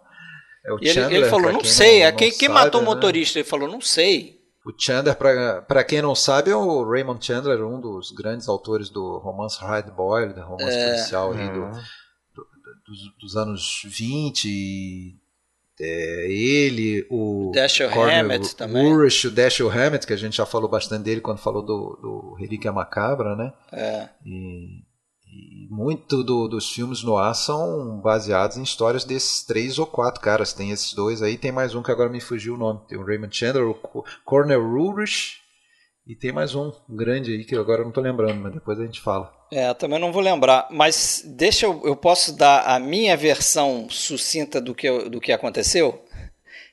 Diga, quero ela. Assim, num, num, num parágrafo. num parágrafo. Ó, o tal do Sean Reagan, ele foi morto pela Carmen Sternwood, certo? Quando essa se sentiu desprezada por ele. Tem um, um momento lá que o Ed Mars fala isso. Ah, você já viu a Carmen porque ela é uma menina dada, né? Ela é promíscua. ela pô, tem um monte de homem envolvido com ela. E ela se sente desprezada pelo, pelo Sean Reagan e acaba matando. O Ed Mars, que é o gangsterzão top lá, esconde essa morte com aquele papo de que o Sean Reagan teria fugido com a sua própria esposa. Né? Por quê? Porque ele quer chantagear os Sternwoods com essa informação que ele tem, que ele sabe que a Carmen matou o Sean Reagan. Ele usa isso para chantagear o, o, os externos e ainda ele também estaria por trás daquele outro é, embuste ali que é o Geiger, né? Porque o Geiger aí tem um problema que eu acho que é o esquema de, de, de, foto de pornografia, de mulher pelada, essa coisa que ele que a livraria dele é uma fachada, né? É uma fachada. Isso isso aparece no livro, mas um filme de 46 naquela Hollywood do Código Rei, você não podia ter isso expresso, né? Mas é, esse é um problema que eu acho que o filme tem de não conseguir traduzir isso totalmente. Você pode ficar confuso com isso, mas o fato é que o Geiger, que estava envolvido com o Ed Mars, ele tinha esse esquema de livraria pornográfica e a Carmen era uma das modelos dele lá, abusava da garota, sei lá o que, que ele fazia. Numa dessa sessão de fotos, o tal do motorista dos Sternwoods, que era apaixonado pela garota, vai atrás, acaba matando o Geiger e foge. Só que por alguma razão o, aquele Joe Brody está ali perto, corre atrás do, do desse motorista que é o Owen Taylor, consegue roubar as fotos dele, também no intuito de chantagear os Sternwoods, né? E aí, aí a, a, dúvida que fica é o seguinte: quem matou o Owen Taylor, né? Que é o cara que morre lá naquele pier no carro? É, parece que foi o Joe Brody mesmo. Ou é, foi o Joe Brody, ou foi o Canino, ou foi aquele Carol. Isso aí não fica muito claro, né? Mas naquela cena em que ele está no apartamento dele, está até aquela mulher da livraria lá, junto com o Joe Brody e tal, isso fica meio, no final, fica meio pacificado. Ela própria aquela mulher, sabe quem que eu tô falando, né? A da livraria. A Agnes. É, a Agnes, ela fala assim, o que, que adianta agora a gente ficar tentando... É, já sabe tudo, vamos... Eles meio que. Ele confessa, até tem uma cena em que ele fica falando e rodando para um lado e para o outro. No apartamento, e, né? E, e, o Marley fica andando em volta dele, assim, né? Ele, ele gosta de fazer muito isso no filme, né? Quando os personagens estão nervosos, mexendo com alguma ele coisa. Fica que nem um fica... cachorro cercando, né? ele fica sacaneando, assim, né? Quando a quando a própria Vivian está coçando, ela fala: Não, pode coçar. Pode... a luva tem cinco dedos, geralmente, não precisa ficar contando. Esses diálogos são muito e, bons. Ele, ele faz isso. Então ali parece que realmente acaba a gente sabendo que é o Joe Brody, mas isso não tem maiores consequências, até porque o Joe Brody é morto logo em seguida, né? Então, é, eu acho que, as, que essas mortes é, menores, vamos dizer assim, né? A morte do Joe Brody, a morte do Elisha Cook Jr. lá, isso é meio que paralelo na história, né? E, claro, causa essa confusão toda. Mas eu acho que essa linha de que o Sean Reagan foi morto pela Carmen e o Geiger foi morto pelo motorista que gostava da Carmen. Isso aí fica mais claro, mas é claro, tá misturado ali. Eu, eu entendo o Rafael. Rafael tem toda a razão do mundo, cara. Eu, eu, eu gostei muito a, a entender esse filme também. Eu vi esse filme várias e várias vezes, cara. Deve, ter, deve mas, ser a décima é, não, vez que eu vejo esse mas, filme. Mas só para deixar uma coisa clara, eu acho também não é fundamental você entender exatamente a trama para curtir o filme. Exatamente. Não, não. Nesse caso, não. Eu acho que nesse caso não é. E também eu acho que o papel da Vivian não fica muito bem claro, né? Porque a gente passa o filme inteiro em dúvida se ela é aquela mulher boa do filme noir que ajuda o, o, mocinho ou se ela é uma femme fatale que está querendo sacanear ele. Porque a gente sempre percebe que ela sabe mais do que parece, né? É. Desde o início ela fica querendo sondar o que, que ele vai fazer, para que, que teu, meu... Em outras palavras, ela quer saber, para que, que meu pai te contratou exatamente? Que, que, é, é, e ele... Ela está querendo proteger algum segredo. E ele, e ele parece que está sempre um, um passo à frente dela, né? Porque, e ela fica doida. É, né? a quantidade de vezes que, que ele solta alguma coisa assim que desmascara as intenções dela, ela fica com aquela cara de tipo, fui pega, entendeu? O que, que eu falo agora? Deixa eu só fazer aqui um complemento. O, o outro nome, que eu acho que seria o terceiro na, é de importância é o James M. Cain, né? Do, ah, é verdade, verdade. É verdade. O destino bate a sua porta. É, né? o, o, Double Indemnity também, o Pacto de Sangue é. do James M. Cain. Fundamental. É isso aí, é, bem eu queria fazer, uma, eu queria fazer uma observação, Fred. Você comentou aqui sobre a questão da gente ver tudo pelo ponto de vista do, do Humphrey Bogart no filme, do, do Marlowe. Uh, e eu, eu queria até fazer essa observação eu acho que essa não é só uma característica do Marlowe ou do, do, do Chandler, mas é uma característica do próprio cinema noir, porque a gente percebe que no cinema noir a gente acompanha tudo pelo ponto de vista e a gente segue os passos do protagonista, de certa forma, e a gente sabe tudo, a gente descobre tudo junto com ele, a gente não sabe mais do que ele, nem menos do que ele. A gente pegar, por exemplo, filmes como Chinatown ou mesmo Falcão Maltês, é mais ou menos por aí. Tudo que o protagonista sabe, a gente sabe também. Acho Isso. que é interessante, é diferente de, de outros filmes de suspense ou de outros né, uh, formas de conduzir o suspense, como um Hitchcock, por exemplo, ou outros, uh, mesmo do gênero policial. Né? Eu acho interessante isso, que é uma coisa muito típica do cinema noir. É. é. Eu acho que o filme é muito mais sobre esse caldeirão de ciúme, é. pornografia, Sim. jogo, chantagem, devassidão. E, e... e, e outra vez, e, outra vez a gente está falando de um filme com uma relação homem-mulher ali da Bacal e do Bogart, né? Aquelas insinuações, aquele cinismo, aquela troca de palavras. Eu acho que isso enriquece muito, eu acho que principalmente. Agora, em todos os. Eu acho que nos quatro, né? Nos quatro filmes, a gente tem. Uh o bom e velho final hollywoodiano, até nesse caso, por serem produções A da Warner, né, talvez não acontece como muitos filmes no ar é, de baixo orçamento, um final mais sórdido, mais amargo ali, terminam bem, né? O casal termina tanto no Aventura na Martinica, ela sai rebolando lá da, do café, eles vão tomar o rumo deles, rumo a uma nova vida. É, nesse aqui, o é, que, que acontece mesmo? É o famoso, aquele famoso diálogo. É, eles ficam esperando na, na casa a polícia chegar para livrar eles do, da isso, galera que tá lá é, fora, vai, né? Mas vai dar tudo certo. Vai, né? vai, vai. vai. Isso, isso que e... você e tem a famosa frase, eu, é tão famosa que eu esqueci. Mas aquela última frase. Não, aquela frase, dela filme, que ela diz assim: Ah, tem, é, tudo bem com você, não sei o que, tem alguma coisa errada com você. Ela, ah, nada, ah, é, que, nada você que você não possa. É, exatamente. É, nothing então, you can consertar. fix. Mas a gente é, sabe que ele vai consertar. É né? interessante você falar isso, que eu estava escutando um podcast daquele cara até que deu aquele curso de filme no ar é, o nome do podcast é excepcional. Né? Os caras são americanos, falam inglês, portanto, claro. Mas o podcast excepcional é só sobre filme no ar. Chama-se Out of the Past Investigate, Investigating the Film Noir. Um negócio assim. E eles têm um episódio onde eles comparam é, o A Beira do Abismo com o Big Lebowski, hum. dos irmãos Coen que eles fazem uma comparação muito interessante. Depois a gente pode falar um pouquinho disso. Eu já citei isso um pouco lá quando a gente fez um episódio sobre filme, filme no ar. Mas eles falam nessa linha do, do que o Alexandre está falando, que eles veem o, a beira do abismo, de certa forma, como um prenúncio do que vai virar o filme no ar na década de 50.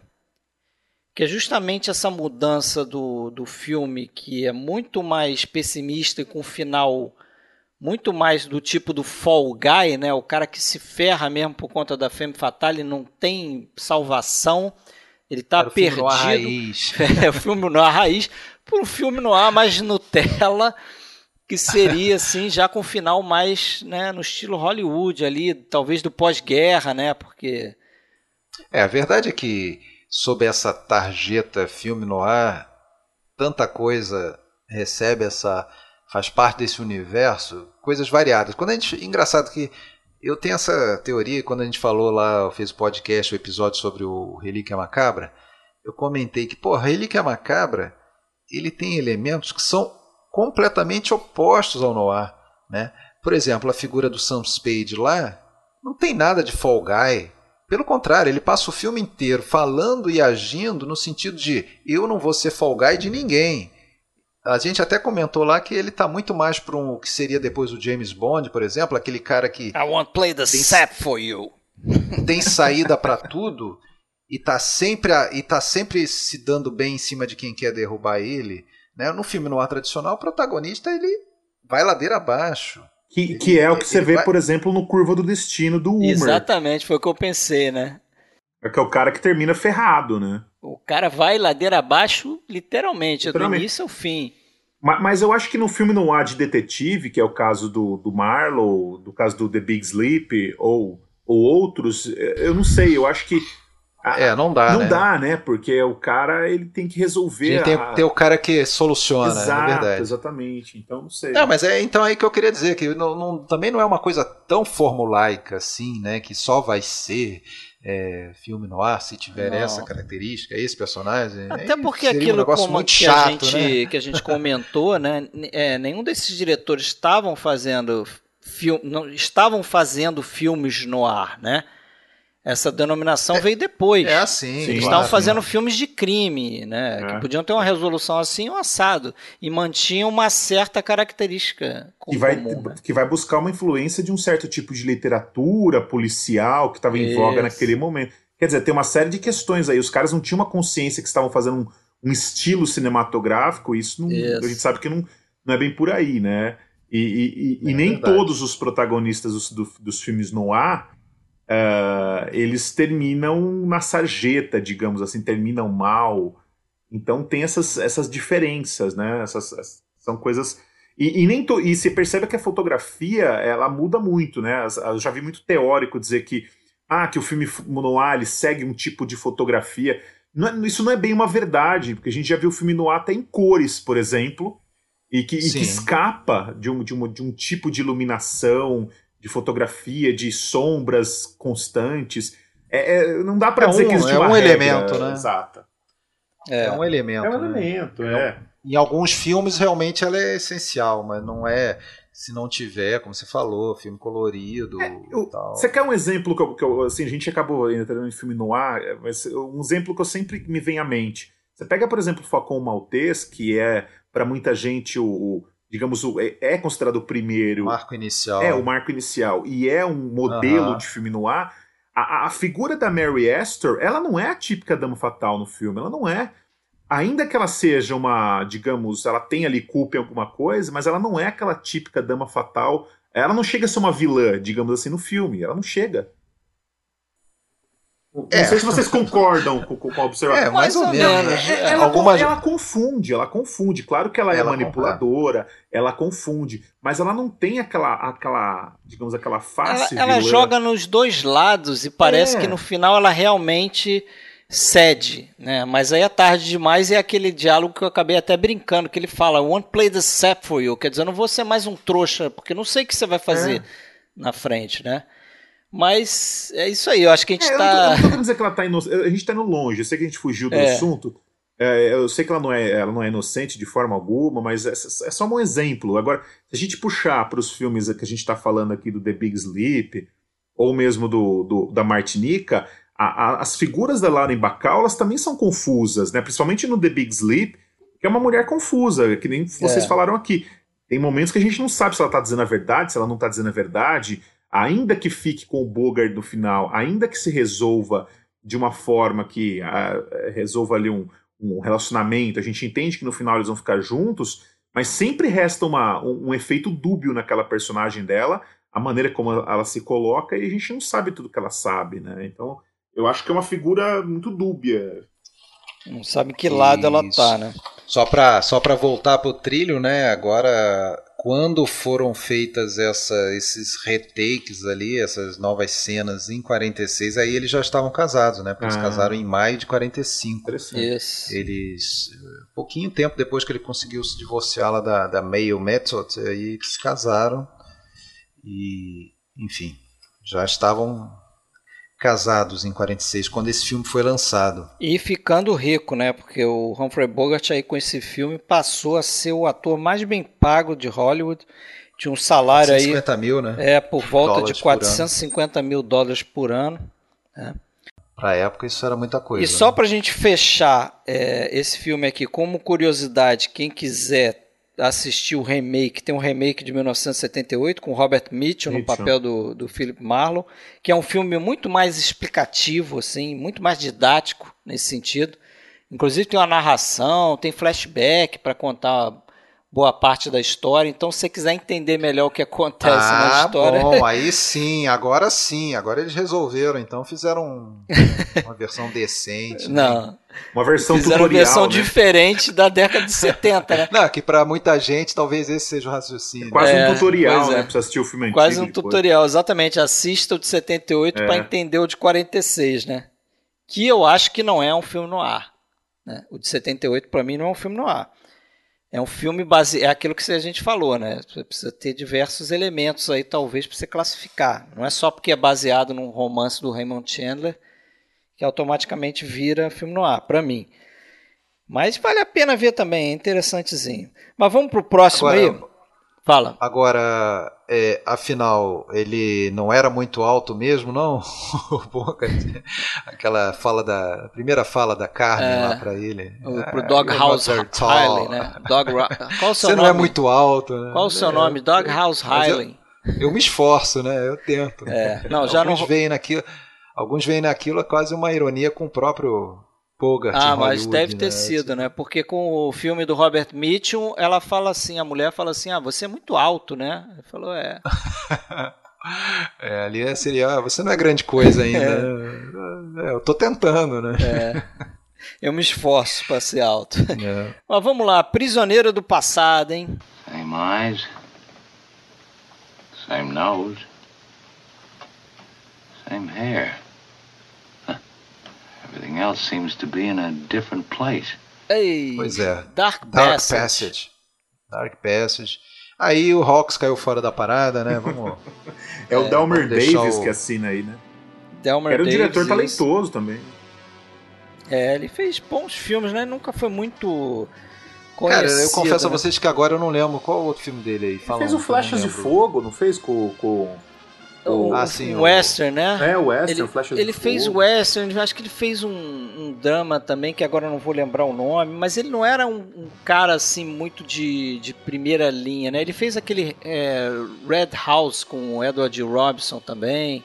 Hum, tá. Sabe qual é? É um ah, filme sim, no ar. Segredo, Segredo da Casa Vermelha, isso, vi isso. Segredo da Casa Vermelha. É um filme tá, menor. Ele fez a, a Summer é. Place. Ele escreveu, né? Ele foi roteirista. Não sei se ele dirigiu também. Cara, eu já vou logo então falar o seguinte. Eu, eu sempre gostei desse filme, mas eu, infelizmente ele tá caindo, porque eu acho que a trama é, é, é, é, não, sei lá, ela não te. Eu acho que ela exige conquista muito, cara. em momento nenhum. Ele, ela exige é, muito do é, espectador passar por cima de algumas coisas.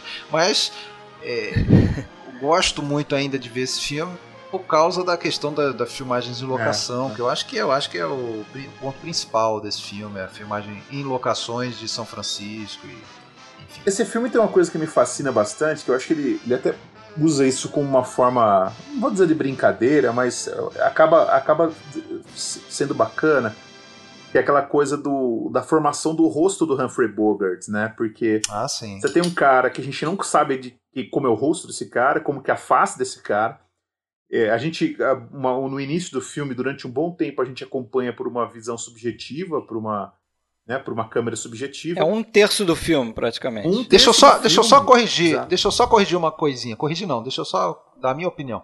É, a gente não, não vê ele ao vivo, mas eu acho que aparece umas oito vezes a foto do camarada no jornal. Nunca vi sair o rosto de um, de um cara procurado tantas é vezes é verdade, na capa é do jornal. Não, e naquele que esquema, né? Muito. Naquele esquema que eu já falei em algum podcast aí, né? Qualquer é, notícia, por mais irrelevante que seja para a sociedade, mas se é relevante para o filme, sai na primeira página, malandro. Vincent Perry dia, fugiu. Né? O cara pode ser um bandidinho de nada.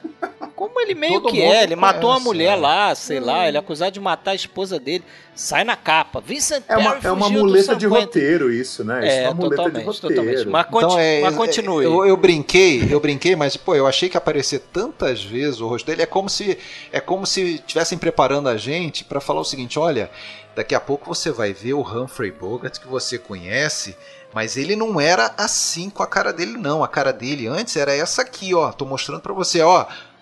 Tô mostrando de novo, ei, ó, era essa aqui, não esquece. É a cara do Frank você... Wilcox, que é o ator que faz aquele aquela Porra. fotinho ali é do tal do Frank Wilcox. É um cara que até que nem parece muito com o Bogart, não. Mas continua aí, Rafael, que você não, tava falando. Eu, só tava. É, eu acho que uma das coisas legais desse filme é que a gente descobre. Quer dizer, a gente, quando a gente encontra o Humphrey Bogart propriamente, ele não. Digamos que ele é um cara montado, ele não é um cara verdadeiro, né? É um cara que sei lá, veio de um produto de uma cirurgia, de uma operação. Ah, é um homem coisa... com rosto de Bogart. É, exatamente. é, um, é um cara que, que, que, ganhou aquele rosto, não nasceu com aquele rosto, né? E é uma, sei lá, me parece uma espécie de brincadeira, né? Como se o, o, o, o, a estrela do cinema nascesse de uma. Não, não de uma coisa natural, mas de uma coisa formada, de uma, de uma, de uma figura construída, né? Não necessariamente de um E eu não sei se é impressão minha, mas ou, ou, ou, era proposital, até por causa disso que você está falando. Agora você falando me despertou. Será que é por isso? Mas eu acho que ele próprio, a atuação dele tá um pouco diferente nesse é, filme. também não acho. É, não é em nenhum momento aquele, aquele Bogart que a gente conhece não, até dos outros é. três filmes. É, é e, tá um pouco... isso eu não sei. É, eu, eu não notei tanta diferença nisso, não. Eu sei que o Jack Warner ficou puto porque ele descobriu que praticamente por uma hora de filme, né? Na verdade, é, um terço do filme é a câmera subjetiva, né? É, Mas até uma hora de filme a gente não vê o rosto do Humphrey Bogart, porque depois da câmera subjetiva ele está um bom tempo com as bandagens no rosto. Exatamente. a gente não vê o rosto dele. O Jack Warner quando descobriu isso, parece que o filme já estava já adiantado, não dava para mudar. Mas você imagina um produtor pensar assim, porra, eu tenho a maior estrela de Hollywood, mais bem Exato. paga. E o cara vai aparecer, vai mostrar o rosto dele com uma hora de filme. O filme tem uma hora e 46, eu acho. No mínimo eu vou dar um desconto, vou, vou, vou, vou diminuir o salário Vou diminuir cara. o salário, ele não vai ganhar participação nos lucros no final do ano, né? PL pra ele corta, corta ticket, vale refeição, vale transporte, corta a porra toda. Mas, mas é curioso isso. E eu acho assim, a, a, a- eu também gosto do filme. É, é, para mim é o pior dos quatro, tá? Mas É, assim, eu eu gosto Mas não é filme- ruim, não é ruim, né? não é ruim, não é totalmente Não é ruim. ruim, Eu, é eu, ruim. eu concordo com o Alexandre que o filme acho que exige muito do espectador de acreditar coisas como, por exemplo, a personagem da Lauren Bacall meio que já se apaixona por Humphrey Bogart só porque ela tem uma história parecida do pai que foi É. acusado injustamente de matar a mãe, foi pra, morreu na prisão, não sei o que por conta disso. Aquela história acompanhou do o julgamento. É, ficou- acompanhou o julgamento, tentou livrar ele. Não, e eu não sei, ela deve Ela vivia ligada nele, ele tava na Vivia. prisão, Eu- ela tá sempre ligada. Eu Tanto é que o cara desconfio. foge. Exatamente, É. eu desconfio que ela acessava algum site que dava informação de pessoas que fugiam Fuga da, presi- da tempo prisão. real. Porque, cara, ela pega ele logo depois que ele sai. É. Isso é difícil de acreditar. Coincidência. Não, e puta. ela, e ela É. acha ele, ela acha ele lá no, No meio do mato no lá. meio do mato. Depois dele rodar do caminhão. Como assim, cara? Ela, ela só poderia ter seguido ele depois que ele fugiu da prisão. Tipo, descobriu que ele ia fugir da prisão, seguiu ele entrando no caminhão e seguiu ele, ele com o carro. Agora, você acreditar que o cara vai pegar um táxi, o, o taxista vai olhar pra cara dele e vai falar: Gostei do teu rosto, vou te levar no cirurgião pra pra te modificar. Entendeu? Acho assim.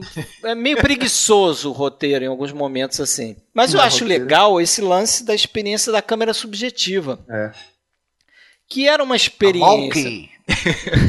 Aquele cirurgião também é uma. É uma figuraça, né? É uma comédia, né? Figuraça. Ever see any botched plastic jobs?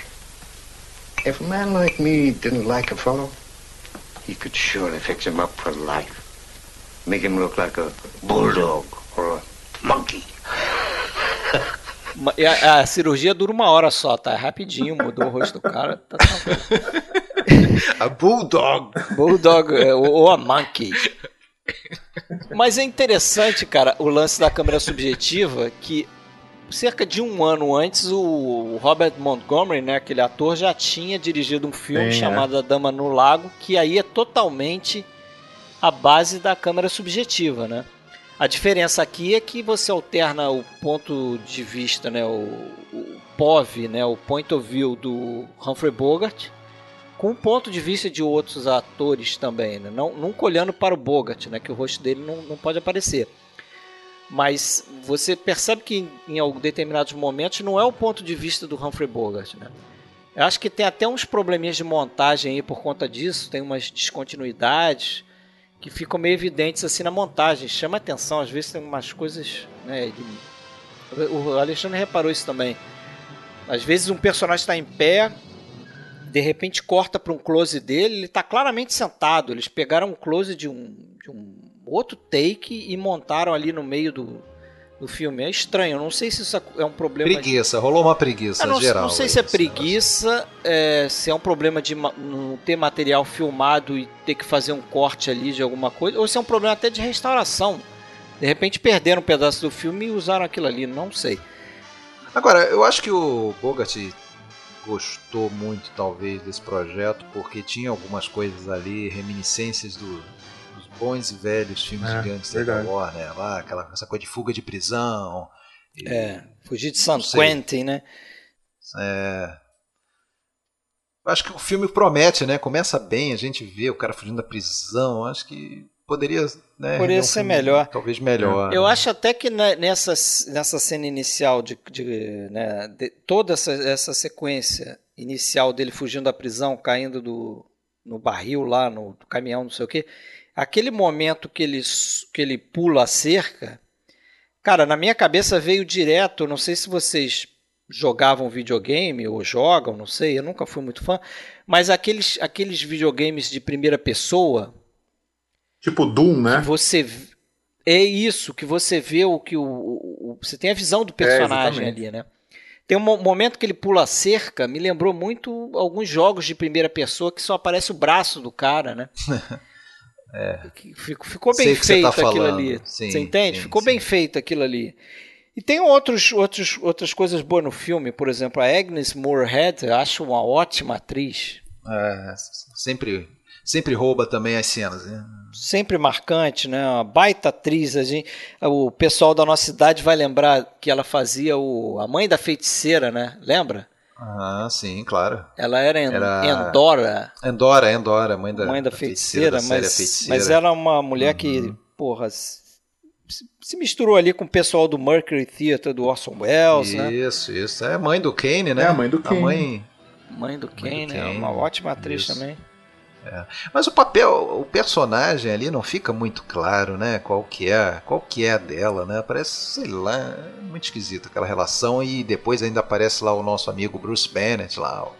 É, não fica muito cara aquela, aquela relação do, do, do Bob, da, da Irene Jensen, enfim, coisa fica. Agora eu, eu Fred sabe disso.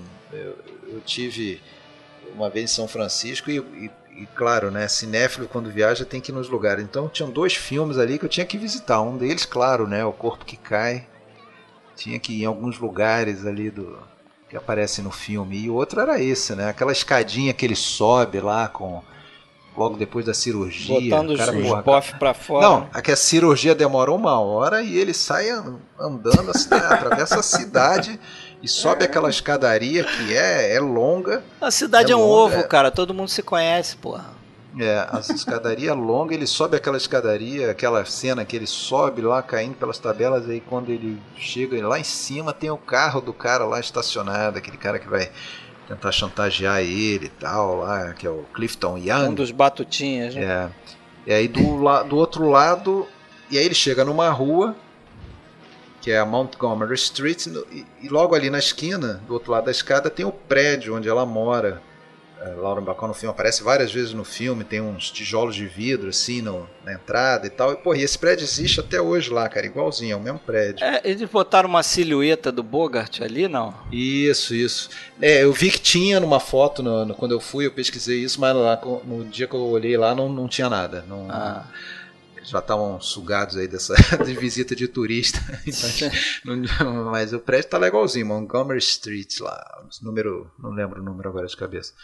E, pô, é interessante, assim, né? Pô, locação real, né? Não, Ah. não é cenário, não foi montado pro filme, a escadaria tá lá, só faltava aquele carro com, a, com assento de cortina do, do Clifton Young. Esse não tava. É, Beleza. Clifton Young, você falou o quê? Fez os batutinhas, né? Isso, Aquela boca ele- cheia de dentes. Ele dele, era né? um dos garotos lá dos Batutinhas, lá, aquele seriado antigo, tinha o espeto, né? Tinha aquela molecada cara lá. é é a, a figura dele é uma figura pegajosa, chata. A gente, a gente torce pro Bogart jogar logo ele daquele penhasco lá, né? Só que, claro, o Bogart é- é bom moço, né? Então ele não É. pode jogar o cara. O cara cai O cara cai, acidentalmente. ele é. só mata por tabela aí, né? Mas o fato é que esse filme aí foi o. Azarado, muito azarado ele É. também. né? Ele não mata ninguém, mas ele é sempre o principal suspeito, assim, né? Impressionante. O fato é que esse filme aí não, não fez muito sucesso na bilheteria, não, né? A gente acabou com o filme aqui. Também. Cara, mas Quem não, não viu, quem não viu. Não, mas vale ver, vale ver pela, por essa experiência da, da câmera subjetiva. Acho que é interessante. É uma coisa diferente pro filme da época, né? Pô, sim, filme sim. de 1947 fazendo isso, e antes, em 46, o A Dama no Lago também, outro filme que vale ver. É, vale por conta disso e pela química também dos dois, que ainda tá ali, né?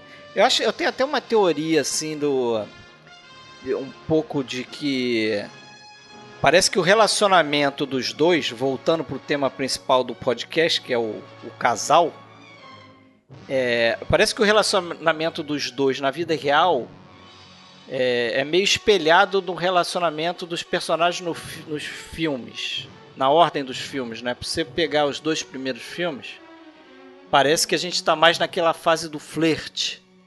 Né? É, tem uma, uma, certa disputa ali, Eles tal, ficam, sagaz. Né, um, um trocando diálogo é, mais sagaz com o outro, né? Nesse, nesse tem uma coisa mais cuidadora da parte dela, né? É isso. Ela... Pare, parece que é uma relação mais madura entre os dois, né? É claro que os personagens não são, né? Estão é, e, ela, e ela no Martinica começa como uma batedora de carteira, ela vai mudando, isso. né? Ela Aí quando mudando, chega no Paixões em Fúria, ela é uma moça, uma dona de casa, praticamente. Totalmente, a dona é. de casa com o marido que foi pra guerra, né? Uma é, viúva. É curioso total. também, né? Tá. Ela, ela faz viúva, se eu não me engano, nos, nos três últimos filmes, né? Porque eu acho que no, quando ela faz lá a Vivian Sternwood, se eu não me engano, ela é viúva. Pelo menos no livro ela é uma viúva. Uhum, sim, do, do. É Vivian Rutledge. É, e, e, nesse filme aqui ela é uma viúva, né? Acho que ela. É, é o marido dela que morreu, não sei, agora tô confuso. Mas no, no, no, Não, foi o pai, foi o foi pai. O pai que morreu, é verdade, não é viúva. É. Então é, falhou. outro, sim. Mas, mas no próximo é. Ela meio que prote... cuidando dele, né? Ela, ela cuida dele. É, ali. protetora mesmo, né? É, e ele é interessante só essa coisa, né? Ele passa o filme inteiro acreditando que ele vai conseguir provar a inocência dele, as portas vão se fechando, né? E aí, claro, aquele elemento no ar muito presente aí do, do, do, né, do cara entrando num, num buraco negro e até que mas, ao contrário do, do filme noir, o desfecho é aparentemente é, bom, né? Porque ele, ele consegue escapar lá para tal da Paita, no Peru. Isso. Né? E se encontra no final do filme. A gente não sabe se ele vai ser capturado um dia lá, né? Mas, enfim, dentro, da, dentro do que a gente vê, acaba tudo bem, né? O casal se encontrando lá. É. Aliás, mais uma coisa, né? Olha, é o seguinte, eu vou fugir, um dia eu vou conseguir chegar lá em Paita no Peru, você, porra, me encontra lá um dia. Eu não sei exatamente onde, né? Paita deve ter uma rua só, né? Pra você encontrar assim. E é sempre da América Latina, né? Um negócio incrível. Ah, né? é. Sim. Não, ela já estava vindo do Bra... ela já estava vindo do Brasil lá no Aventura na Martinica, né? É, ela fugiu do ela Brasil. Ela tinha estado no Brasil batendo carteira, depois, porra, brasileira que. Foi pra Martinica bater carteira, ficou milionária, né? Mas então tá. Vamos pro Paixões em Fúria, Vamos parar de lá. falar bobagem. Que largo, 1948, hein? Yeah, that's right. Johnny Rocco. I know that name. Sure, Pop. Who doesn't? Johnny Rocco, the gangster, Mr. Temple. The one and only Rocco. Cara, gosto bastante desse filme. Também gosto muito. Acho que, acho que a presença do senhor John Huston aí é adiciona mais um elemento, né? Essa relação, por onde andou, Bogart e Houston produziu boas coisas. Nesse mesmo ano já tinham estado juntos ali no Tesouro de Serra, Tesouro Madre. De Serra Madre, filmaço. Yes. Que repetem isso, roteiro do Houston e do Richard Brooks. Né? Depois vira diretor também, né? E eu acho que aí tem muito da. Talvez disso que você falou, de, um, de, uma, de uma guinada num estilo de filme é, tá, tá, sendo simbolizado isso aí, né? Meio que o ele tá, ele tá meio que matando o, o gangster tradicional, né? Na figura do, do Johnny Rocco. Ah, sim, porque esse, Robinson, esse né? eu acho outro elemento aí fundamental para esse filme funcionar para mim, cara.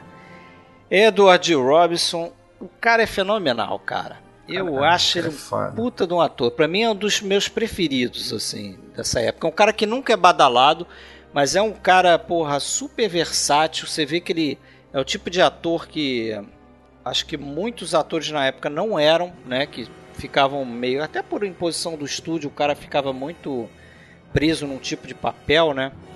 Mas ele é um cara, um desses caras que, pô, aqui ele interpreta um gangster que tem cagaço de trovão, de, de, de tempestade, de furacão.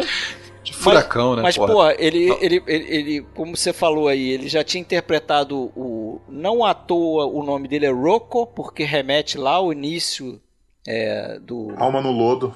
Do Alma do Lodo, né? Onde ele era Rico, né? É. Não é, não é à toa que o nome, nome é parecido, mas era um outro tipo de gangster ali, muito mais é, cruel, muito mais é, despeitado, né? Pô, e ele pode, ele pode interpretar um cara como o personagem dele no Almas Perversas, né? Que é um cara bobão, perdedor, um perdedor, né? o cara que vai ser manipulado por uma mulher e tal. Sim. Mas eu acho, porra, muito legal Grande essa, ator, sem dúvida. a participação dúvida. dele. Não, o elenco é muito bom. A gente tem Claire Trevor, né, ganhando. É. Se eu não me engano, ela ganhou o segundo Oscar dela nesse filme, não foi? Acho que ganhou o único, né? É o único. Não, ela tinha. não, Ela não tinha ganho um já no. Não, ela, ela foi indicada. Em 30 e pouco antes do, do Stagecoach, ela já era vencedora de Oscar, se eu não me engano. Não, acho que não. Ela foi indicada Então- pelo aquele beco sem saída. Foi a Isso, primeira é indicação William dela. Então, É com o Bogart, por não, sinal. tudo bem. É. Sim, sim. Não, então tá, para o que eu falei, mas tem a Claire Trevor, tem o Lionel Barrymore, uma lenda, né? É, muito bem no filme também a participação dele. E tem aquela cambada de, de asseclas do, do, do, do Dan Seymour, que já estava no Martinica, né? É o, o Mark Lawrence, É, tem vários- o Thomas, Thomas, Gomes. Gomes. também, né? Que faz o. Aquele é o segundo no comando ali, né? Depois do Rocco, né? Mas é o elenco é muito bom mesmo, né? E eu acho que tem uma coisa interessante aí na relação do Edward Robinson com o Humphrey Bogart, que volta naquela história do, do, do, do gangster do, dos anos 30 lá, daquele episódio que a gente já fez. Que o, o, o Edu e o Rafael comentou no início desse episódio aqui que o Edward Robinson era o top gangster, um dos top gangsters da época, né, com alma no lodo, né? E o Humphrey Bogart era um mero coadjuvante, né? Naqueles filmes, é, aqueles Roaring Twenties, né, que ele fez com James Cagney, Nossa, no Anjo de Cara Suja, né? Ele era um gangsterzinho de escanteio. Vários outros. É. E aqui a relação é invertida, né? Porque agora o, o top billing é o Humphrey Bogart. Apesar de que o, o, o nome do Edward Robinson nos créditos está ali do lado do Bogart, né? Não está nenhum acima do outro, não. Mas aqui quem é o herói é o Humphrey Bogart. E o, e o gangster decadente, como você falou, é o Edward Robinson, né? Isso. Agora, sobre a relação do, do casal que a gente. que é o, o mote aí do, do episódio, nesse filme, infelizmente, sei lá, eu acho que a Lauren Bacall é, tá subaproveitada. É, o papel dela não é assim, É. né? É. De, de grande relevância. Ela é aquela moça quase passiva. A- a- exceto na hora que ela cospe na cara do Rocco. Aquela mulher que ficou em casa pra cuidar da família enquanto o marido foi lutar na guerra, né? Aquela coisa bem. É. Cuidar do sogro, É, né? cuidar do sogro. sogro. Aí, opa, chegou um homem aí, um, um gente boa, pô, agora vai substituir aí, vai ajudar a cuidar da. Vou, É, vou voltar a E ser. que ele, como sempre, né? Ele, como sempre, é um cara solto na vida, sem, sem destino, sem futuro. sem família.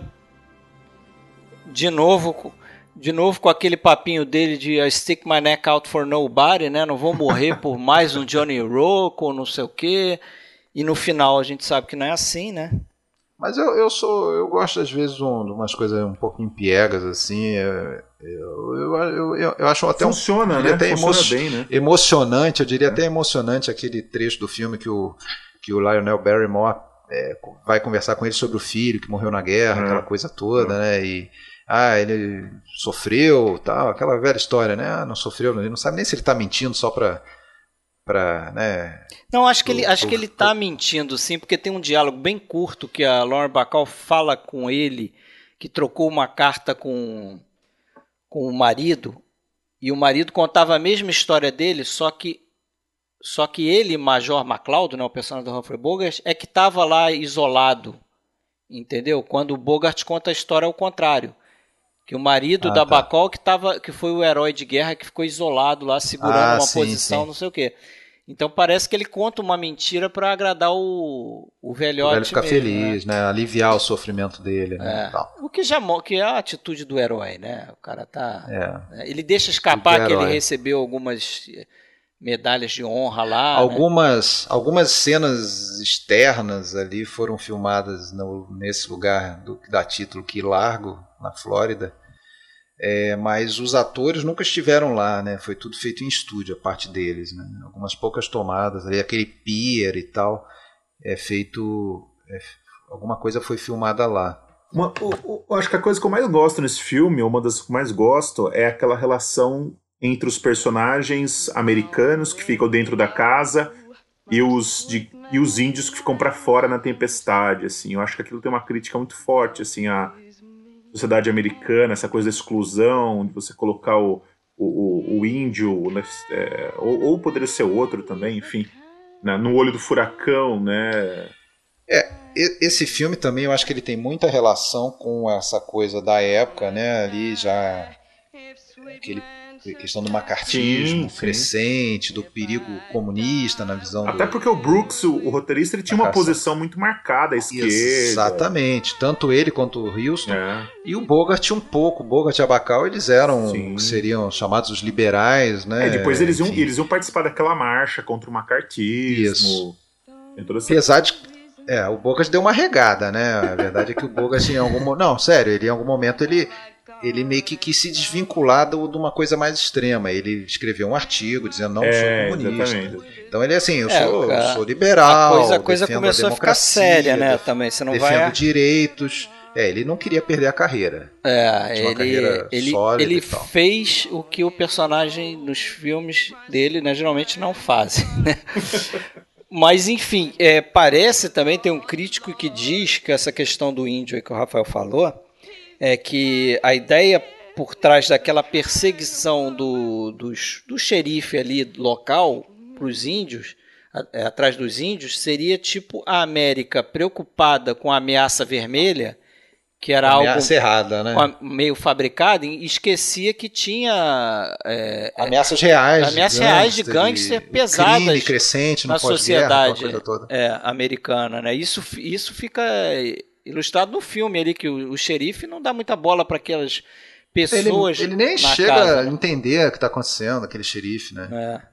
O deputy lá, quando entende, acaba morrendo, né? Mas o, o xerife mesmo. Eu acho que, voltando aí para esse. Pro, até para o início do filme, eu acho interessante também, no, logo de cara no filme, é que, assim, que se você está vendo pela primeira vez.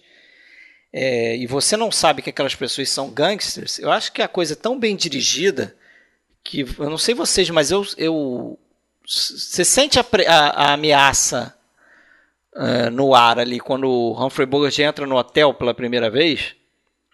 Tu sente que tem uma coisa errada naqueles personagens ali, né? A forma como eles se comportam. Sim, é uma coisa aquele... sutil, né?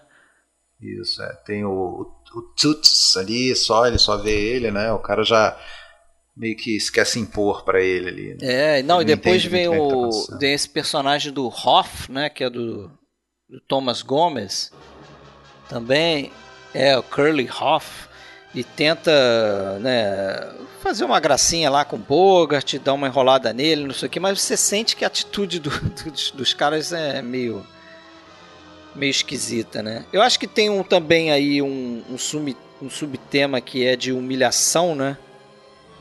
Claire Trevor, né? É, a personagem da Claire Trevor tem uma certa humilhação também do. Do, do Edward G. Robson naquela cena com o Bogart quando ele dá a arma. E, e, o pessoal fica pressionando o Bogart pra. Pô, atira, atira, sua chance, não sei o quê.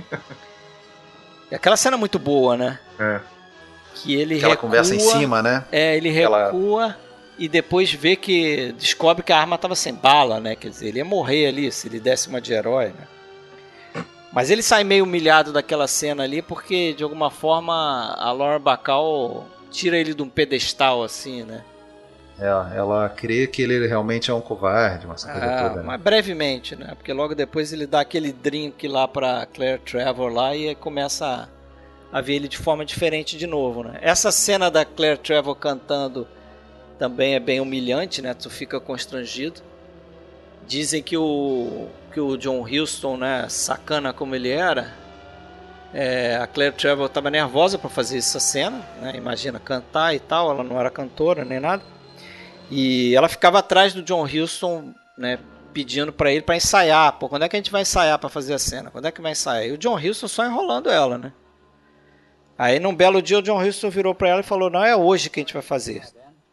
Né? Sem ensaio nem nada, tu vai fazer a cena aí". Aí dizem que ela ela cantou na frente do elenco todo ali, né? E o take que eles usam no filme é o, é o take da primeira vez que ela cantou, do, do que seria um ensaio, não foi ensaio, foi com uhum. câmera rolando. Então ficou daquela forma e acabou compensando, né? Porque como você tá falou ótimo, aí, ela ganhou o Oscar, tá ótima, tá ótima. Porra. No mesmo ano, no mesmo ano que o Houston ganhou, né? O melhor diretor pelo Tesouro do Serra Madre, que o pai Exatamente. dele ganhou também. Também. É, festa completa aí pro, pro John Houston, né? Sensacional. E o, pô, você falou de ficar nervoso, a gente você esqueceu de comentar lá no Martinico o lance da Lauren Bacall, o famoso The Look lá, o olhar ah, é, dela com, queixo, com né? o queixinho abaixado, encostado quase no peito, é. assim. É. Aquele olhar que ela foi meio que sem querer, né? Ou não foi projetada, né? Ela fez aquilo porque ela estava nervosa nas primeiras cenas filmadas. Ali Quer dizer que era a única forma de parar de tremer, né? Ela botar o queixo para baixo, assim, meio que segurar, não. Aí depois teve que ficar fazendo isso pro resto da, da é, vida. Criou um, um, look aí, né? Eu não sei se vocês, se vocês têm essa informação, eu não, eu não pesquisei. Mas é o único filme que o Bogart e o Edwardine Robinson contracenam é o, é o Key Largo, né? Olha, não sei, cara. É, Eles eu, estão eu, no filme. Eu fiquei nessa dúvida. Talvez. Não, não, tem um filme de. Não, mas não sei se ele. Tem, tem, tem outros filmes, né? Ah, que eles contracenam que você diz no, na mesma cena. É, juntos, contracenam. É, é, juntos claro, contracenam literalmente, não é. no mesmo filme. Tá, desculpa. Sei, olha, eles fizeram alguns filmes. Eles fizeram aquele Bullets or Ballads. Isso, isso que eu ia falar. E tem um outro também que eu não tô lembrando o nome agora, que é um, tem um cara que luta boxe. Hum. Ali de 37. É? Já vou lembrar pra você, peraí. Mas, é, mas, mas pode então, mas ser. Mas de qualquer forma, ser. eles já, já, já haviam trabalhado junto, então já. É, trabalhado junto no mesmo filme, é sim. É o Kid né? Galahad. É, é, o Kid Galahad. Tá olhado para campeão, um filme que tem ó, também a Bette Davis, o Robinson Mas, e o Bowie. É, é, realmente, um trabalhado junto, eu, eu, acho que esse aí é o... Acho pouco provável acho que, que é o quinto, Acho que é o juntos. quinto filme é, com os dois juntos, tá? Mas talvez seja pouco provável que, que não tenha uma, uma cena dos dois juntos, mas talvez não também, né? Porque é aquela coisa o personagem do Humphrey Bogart era pequeno nesses filmes, né? É. é. Então. you, you are not very tall, are you? é. Não, o papel era pequeno, né? Lembra dele? Eu entendi, no, sim, no mas é. Anjos de Cara né? Suja lá. No Anjos de Cara Suja ele aparece é, pouco, ele praticamente só contracena com, com o James Cagney e com o George Bancroft. Mas é, ele não é. contracena com com a mulher não, lá, Kid, que Pelo que eu lembro, no Kid Galahad tem sim, cara, porque é um filme, inclusive, que eu acabei vendo duas vezes, porque eu fui ver, esqueci que já tinha visto e vi duas vezes. É um filme meio fracote, não, não é grande coisa, mas eu, eu acho pouco provável que eles não, não tenham uma cena junto. É. Eles eram nessa linha ali de gangsters é, antagonistas ou, ou advogado. Eu estou confundindo, tem um que ele faz um advogado pilantra também. Advogado pilantra é do Anjo de Cara Suja, né? É isso, ah, então tá, tô confundindo. Mas enfim, mas eu acho bem pouco provável que ele não tenha uma cena juntos. Mas, de qualquer forma, não com a mesma importância que tem nesse sim, aqui, sim, né? Que inclusive o Bogart pre prevalecendo, né? É. E na verdade, o, o, que na verdade não é um. É, nenhum dos dois tem uma, uma posição de, de, de personagem de filme no ar, né? Eu acho que o, o Robinson tá muito mais para um, um, personagem de filme de gangster e o Bogart é um personagem meio difícil de definir, né? Ele não é um cara que tá voltando da guerra, mas. É, é quase heróico, né? É, e, e, ele é muito diferente dos outros que a gente citou aqui, né? Que é aquele cara cínico. Aqui ele não tá mais aquela figura mais tão cínica. É um cara até né? mais amargurado, né? É, um cara Acho amargurado, que... exatamente. Um, me parece que meio que um perdedor. É, e, e, e quando ele aceita ali partir para aquela jornada quase suicida né, no barco e acaba ganhando uma arma de presente ali, escondido da Claire Trevor. é, ele meio que liga o foda-se, assim, tipo, ah, se, se morrer, morrer, morri também, exatamente, não tem muita coisa a perder. É. Eu, é, ele tava mais preocupado ali em meio que salvar a imagem dele perante ao, o, o, pai lá do amigo e a, e a viúva do amigo, entendeu? Que estavam meio que é, é quase duvidando ali da, da, da coragem dele. Mas, porra, e aquela sequência toda do final do Baco é rápida, né? Até. A gente, quando vê ali, são poucos minutos, mas é. Cara. Fodíssimo, né? Conseguiu se livrar de, de cinco, né? Cinco gangsters assim, num pá. Rapidinho. Muito foda. E claro, né? Ajudou o fato dele ser um, um cara super versado em barcos, né? Inclusive o barco do filme tem o nome do barco, o iate dele, o Amado Santana, Santana dele, né? né? Que depois virou, deu nome à produtora dele, né? É, é isso é, que eu, verdade, é verdade. Que eu ia falar, em né? seguida. né? Em, é, seguida, em seguida, aí, né? né? Depois desse filme, só fazer um, um pós aí do, do casal, né? Depois do que largo em 48 ali a, a carreira da Bacal começou a ficar em segundo plano, né? Porque eles tiveram filho o, o Stephen Humphrey 49, Bogart, né? Nasceu em 49, 49, né? É, ela ficou grávida em 48, né? E nessa época também é que o Bogart funda aí a companhia produtora dele, como eu já falei aí, a Santana Pictures. É... Era uma, uma tendência natural aí do pessoal, né, que tinha mais nome, né? Mais grana também, né? É, começar a investir na própria carreira, sair um né? Pouco, é, sair um pouco dessas garras do estúdio. É. Mas o Jack o... Warner ficou puto. É, pra variar mais uma vez, né? Mas claro, né? que fique, mas né? Também nessa, mas também nessa época os estúdios já estavam perdendo um pouco de força também. Já, Eles né? não tinham mais toda aquela soberania que tinham antes. É, ainda eram fortes, mas ainda não tinham. Mas não tinham. Não era como antes, né? É, foi mais ou menos nessa época aí, na década de 50, né, que eu acho que passaram aquela lei que desverticalizou os estúdios, né? Eles pararam de ter cadeia de, de distribuição, né? Era proibido. E aí isso deu uma, uma, uma quebradinha ali no, no oligopólio né, dos estúdios ali, né? É, e aí começa a sair filmes, o Crime Não Compensa, né? Eu acho que foi o filme seguinte já dele, o Knocking on Any Door, do, do Nicholas Ray. Foi, filme seguinte dele foi o primeiro pela Santana, que ele trabalhou a primeira vez com o Nicholas Ray, gostou da experiência, gostou do Nicholas Ray né, dirigindo.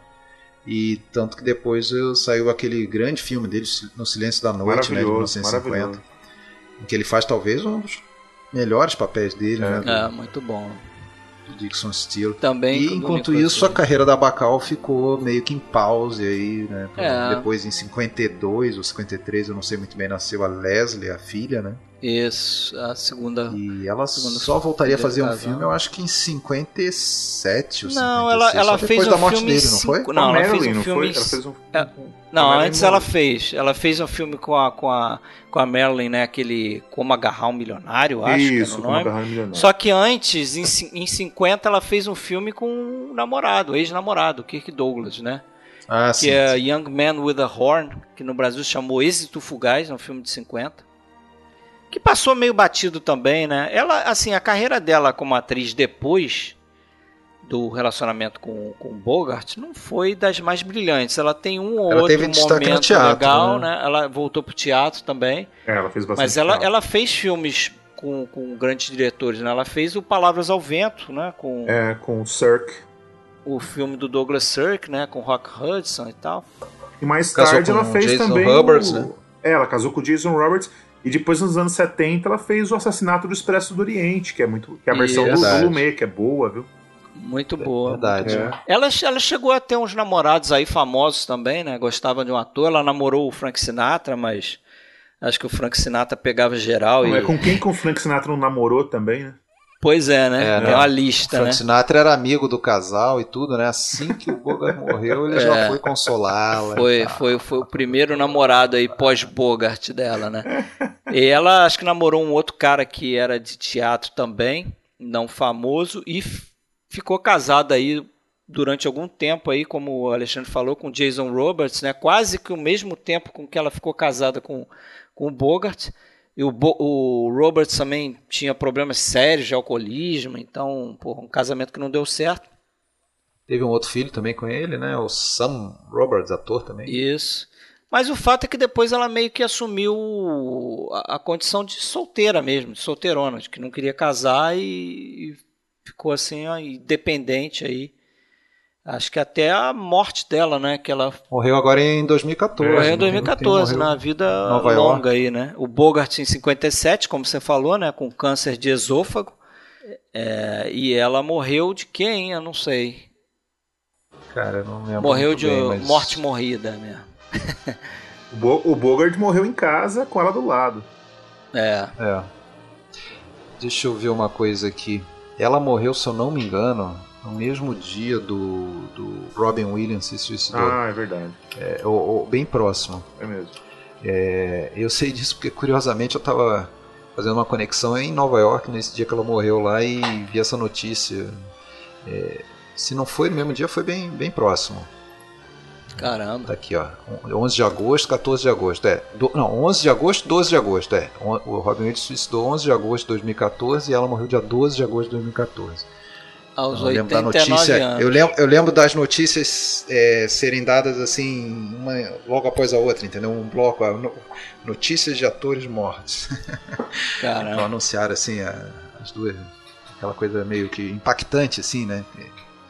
Querendo ou não, ela é tá presente para nós. Tudo bem, era uma senhora já de quase 90 é, anos. É que a né? morte do, do a fazer 90. Robbie Williams acabou eclipsando, né? As pessoas falavam dele, né? Ah, eles só uma coisa, eles eles tinham um planejamento para fazer um quinto filme em 56. Chegou, tem algumas imagens dele provando figurinhas, deles provando figurinos, alguma coisa assim. É, mas não, não foi adiante, ele em seguida foi diagnosticado e tal, a coisa não, não saiu da. É, acabou. O... É saúde dele estava é muito é. deteriorando, né? Beleza. Valeu? Valeu. É, no próximo episódio a gente vai fazer o, o Eisenstein, parte 1. Quatro primeiros filmes do Eisenstein, a Greve, Encoraçado Potemkin, Outubro e o Velho e o Novo. E teremos outro convidado, certo? Certo. Como foi aqui o Rafael Amaral, valeu, cara, tua participação aí mais uma vez. Sempre muito bom, né? Eu que agradeço aí de novo o convite, muito obrigado por ter chamado. E sempre um prazer falar de cinema clássico, de Humphrey Bogart, de, de Howard Hawks, e, filmes que eu sou apaixonado aí. Muito obrigado mesmo, viu? Beleza, teremos mais convites para você, esperamos Opa. que você aceite. claro, sempre aceito. E galera que quiser aí conhecer mais o trabalho do, do Rafael, visita o blog dele lá, né, palavrasdecinema.com. Exatamente. E tentem, e tentem descobrir aquelas fotos difíceis que ele posta lá. Isso. Muito difícil. Lá eu fui inspirado por vocês, vocês que começaram com essa brincadeira. Eu fiquei, eu fiquei, todo orgulhoso no domingo ali que ele postou, um sábado, sei lá, eu, porque eu bati o olho ali, eu falei, esse filme é italiano. Aí eu botei lá, italiano. ele falou, pô, já quer dica. não, é que, pô, é que é tipo, assim, é o máximo que eu chego, assim, né? Qual é o filme eu não vou saber, mas... É. Beleza. Valeu. Grande abraço aí, pessoal. Gente, muito obrigado, viu? Abraço!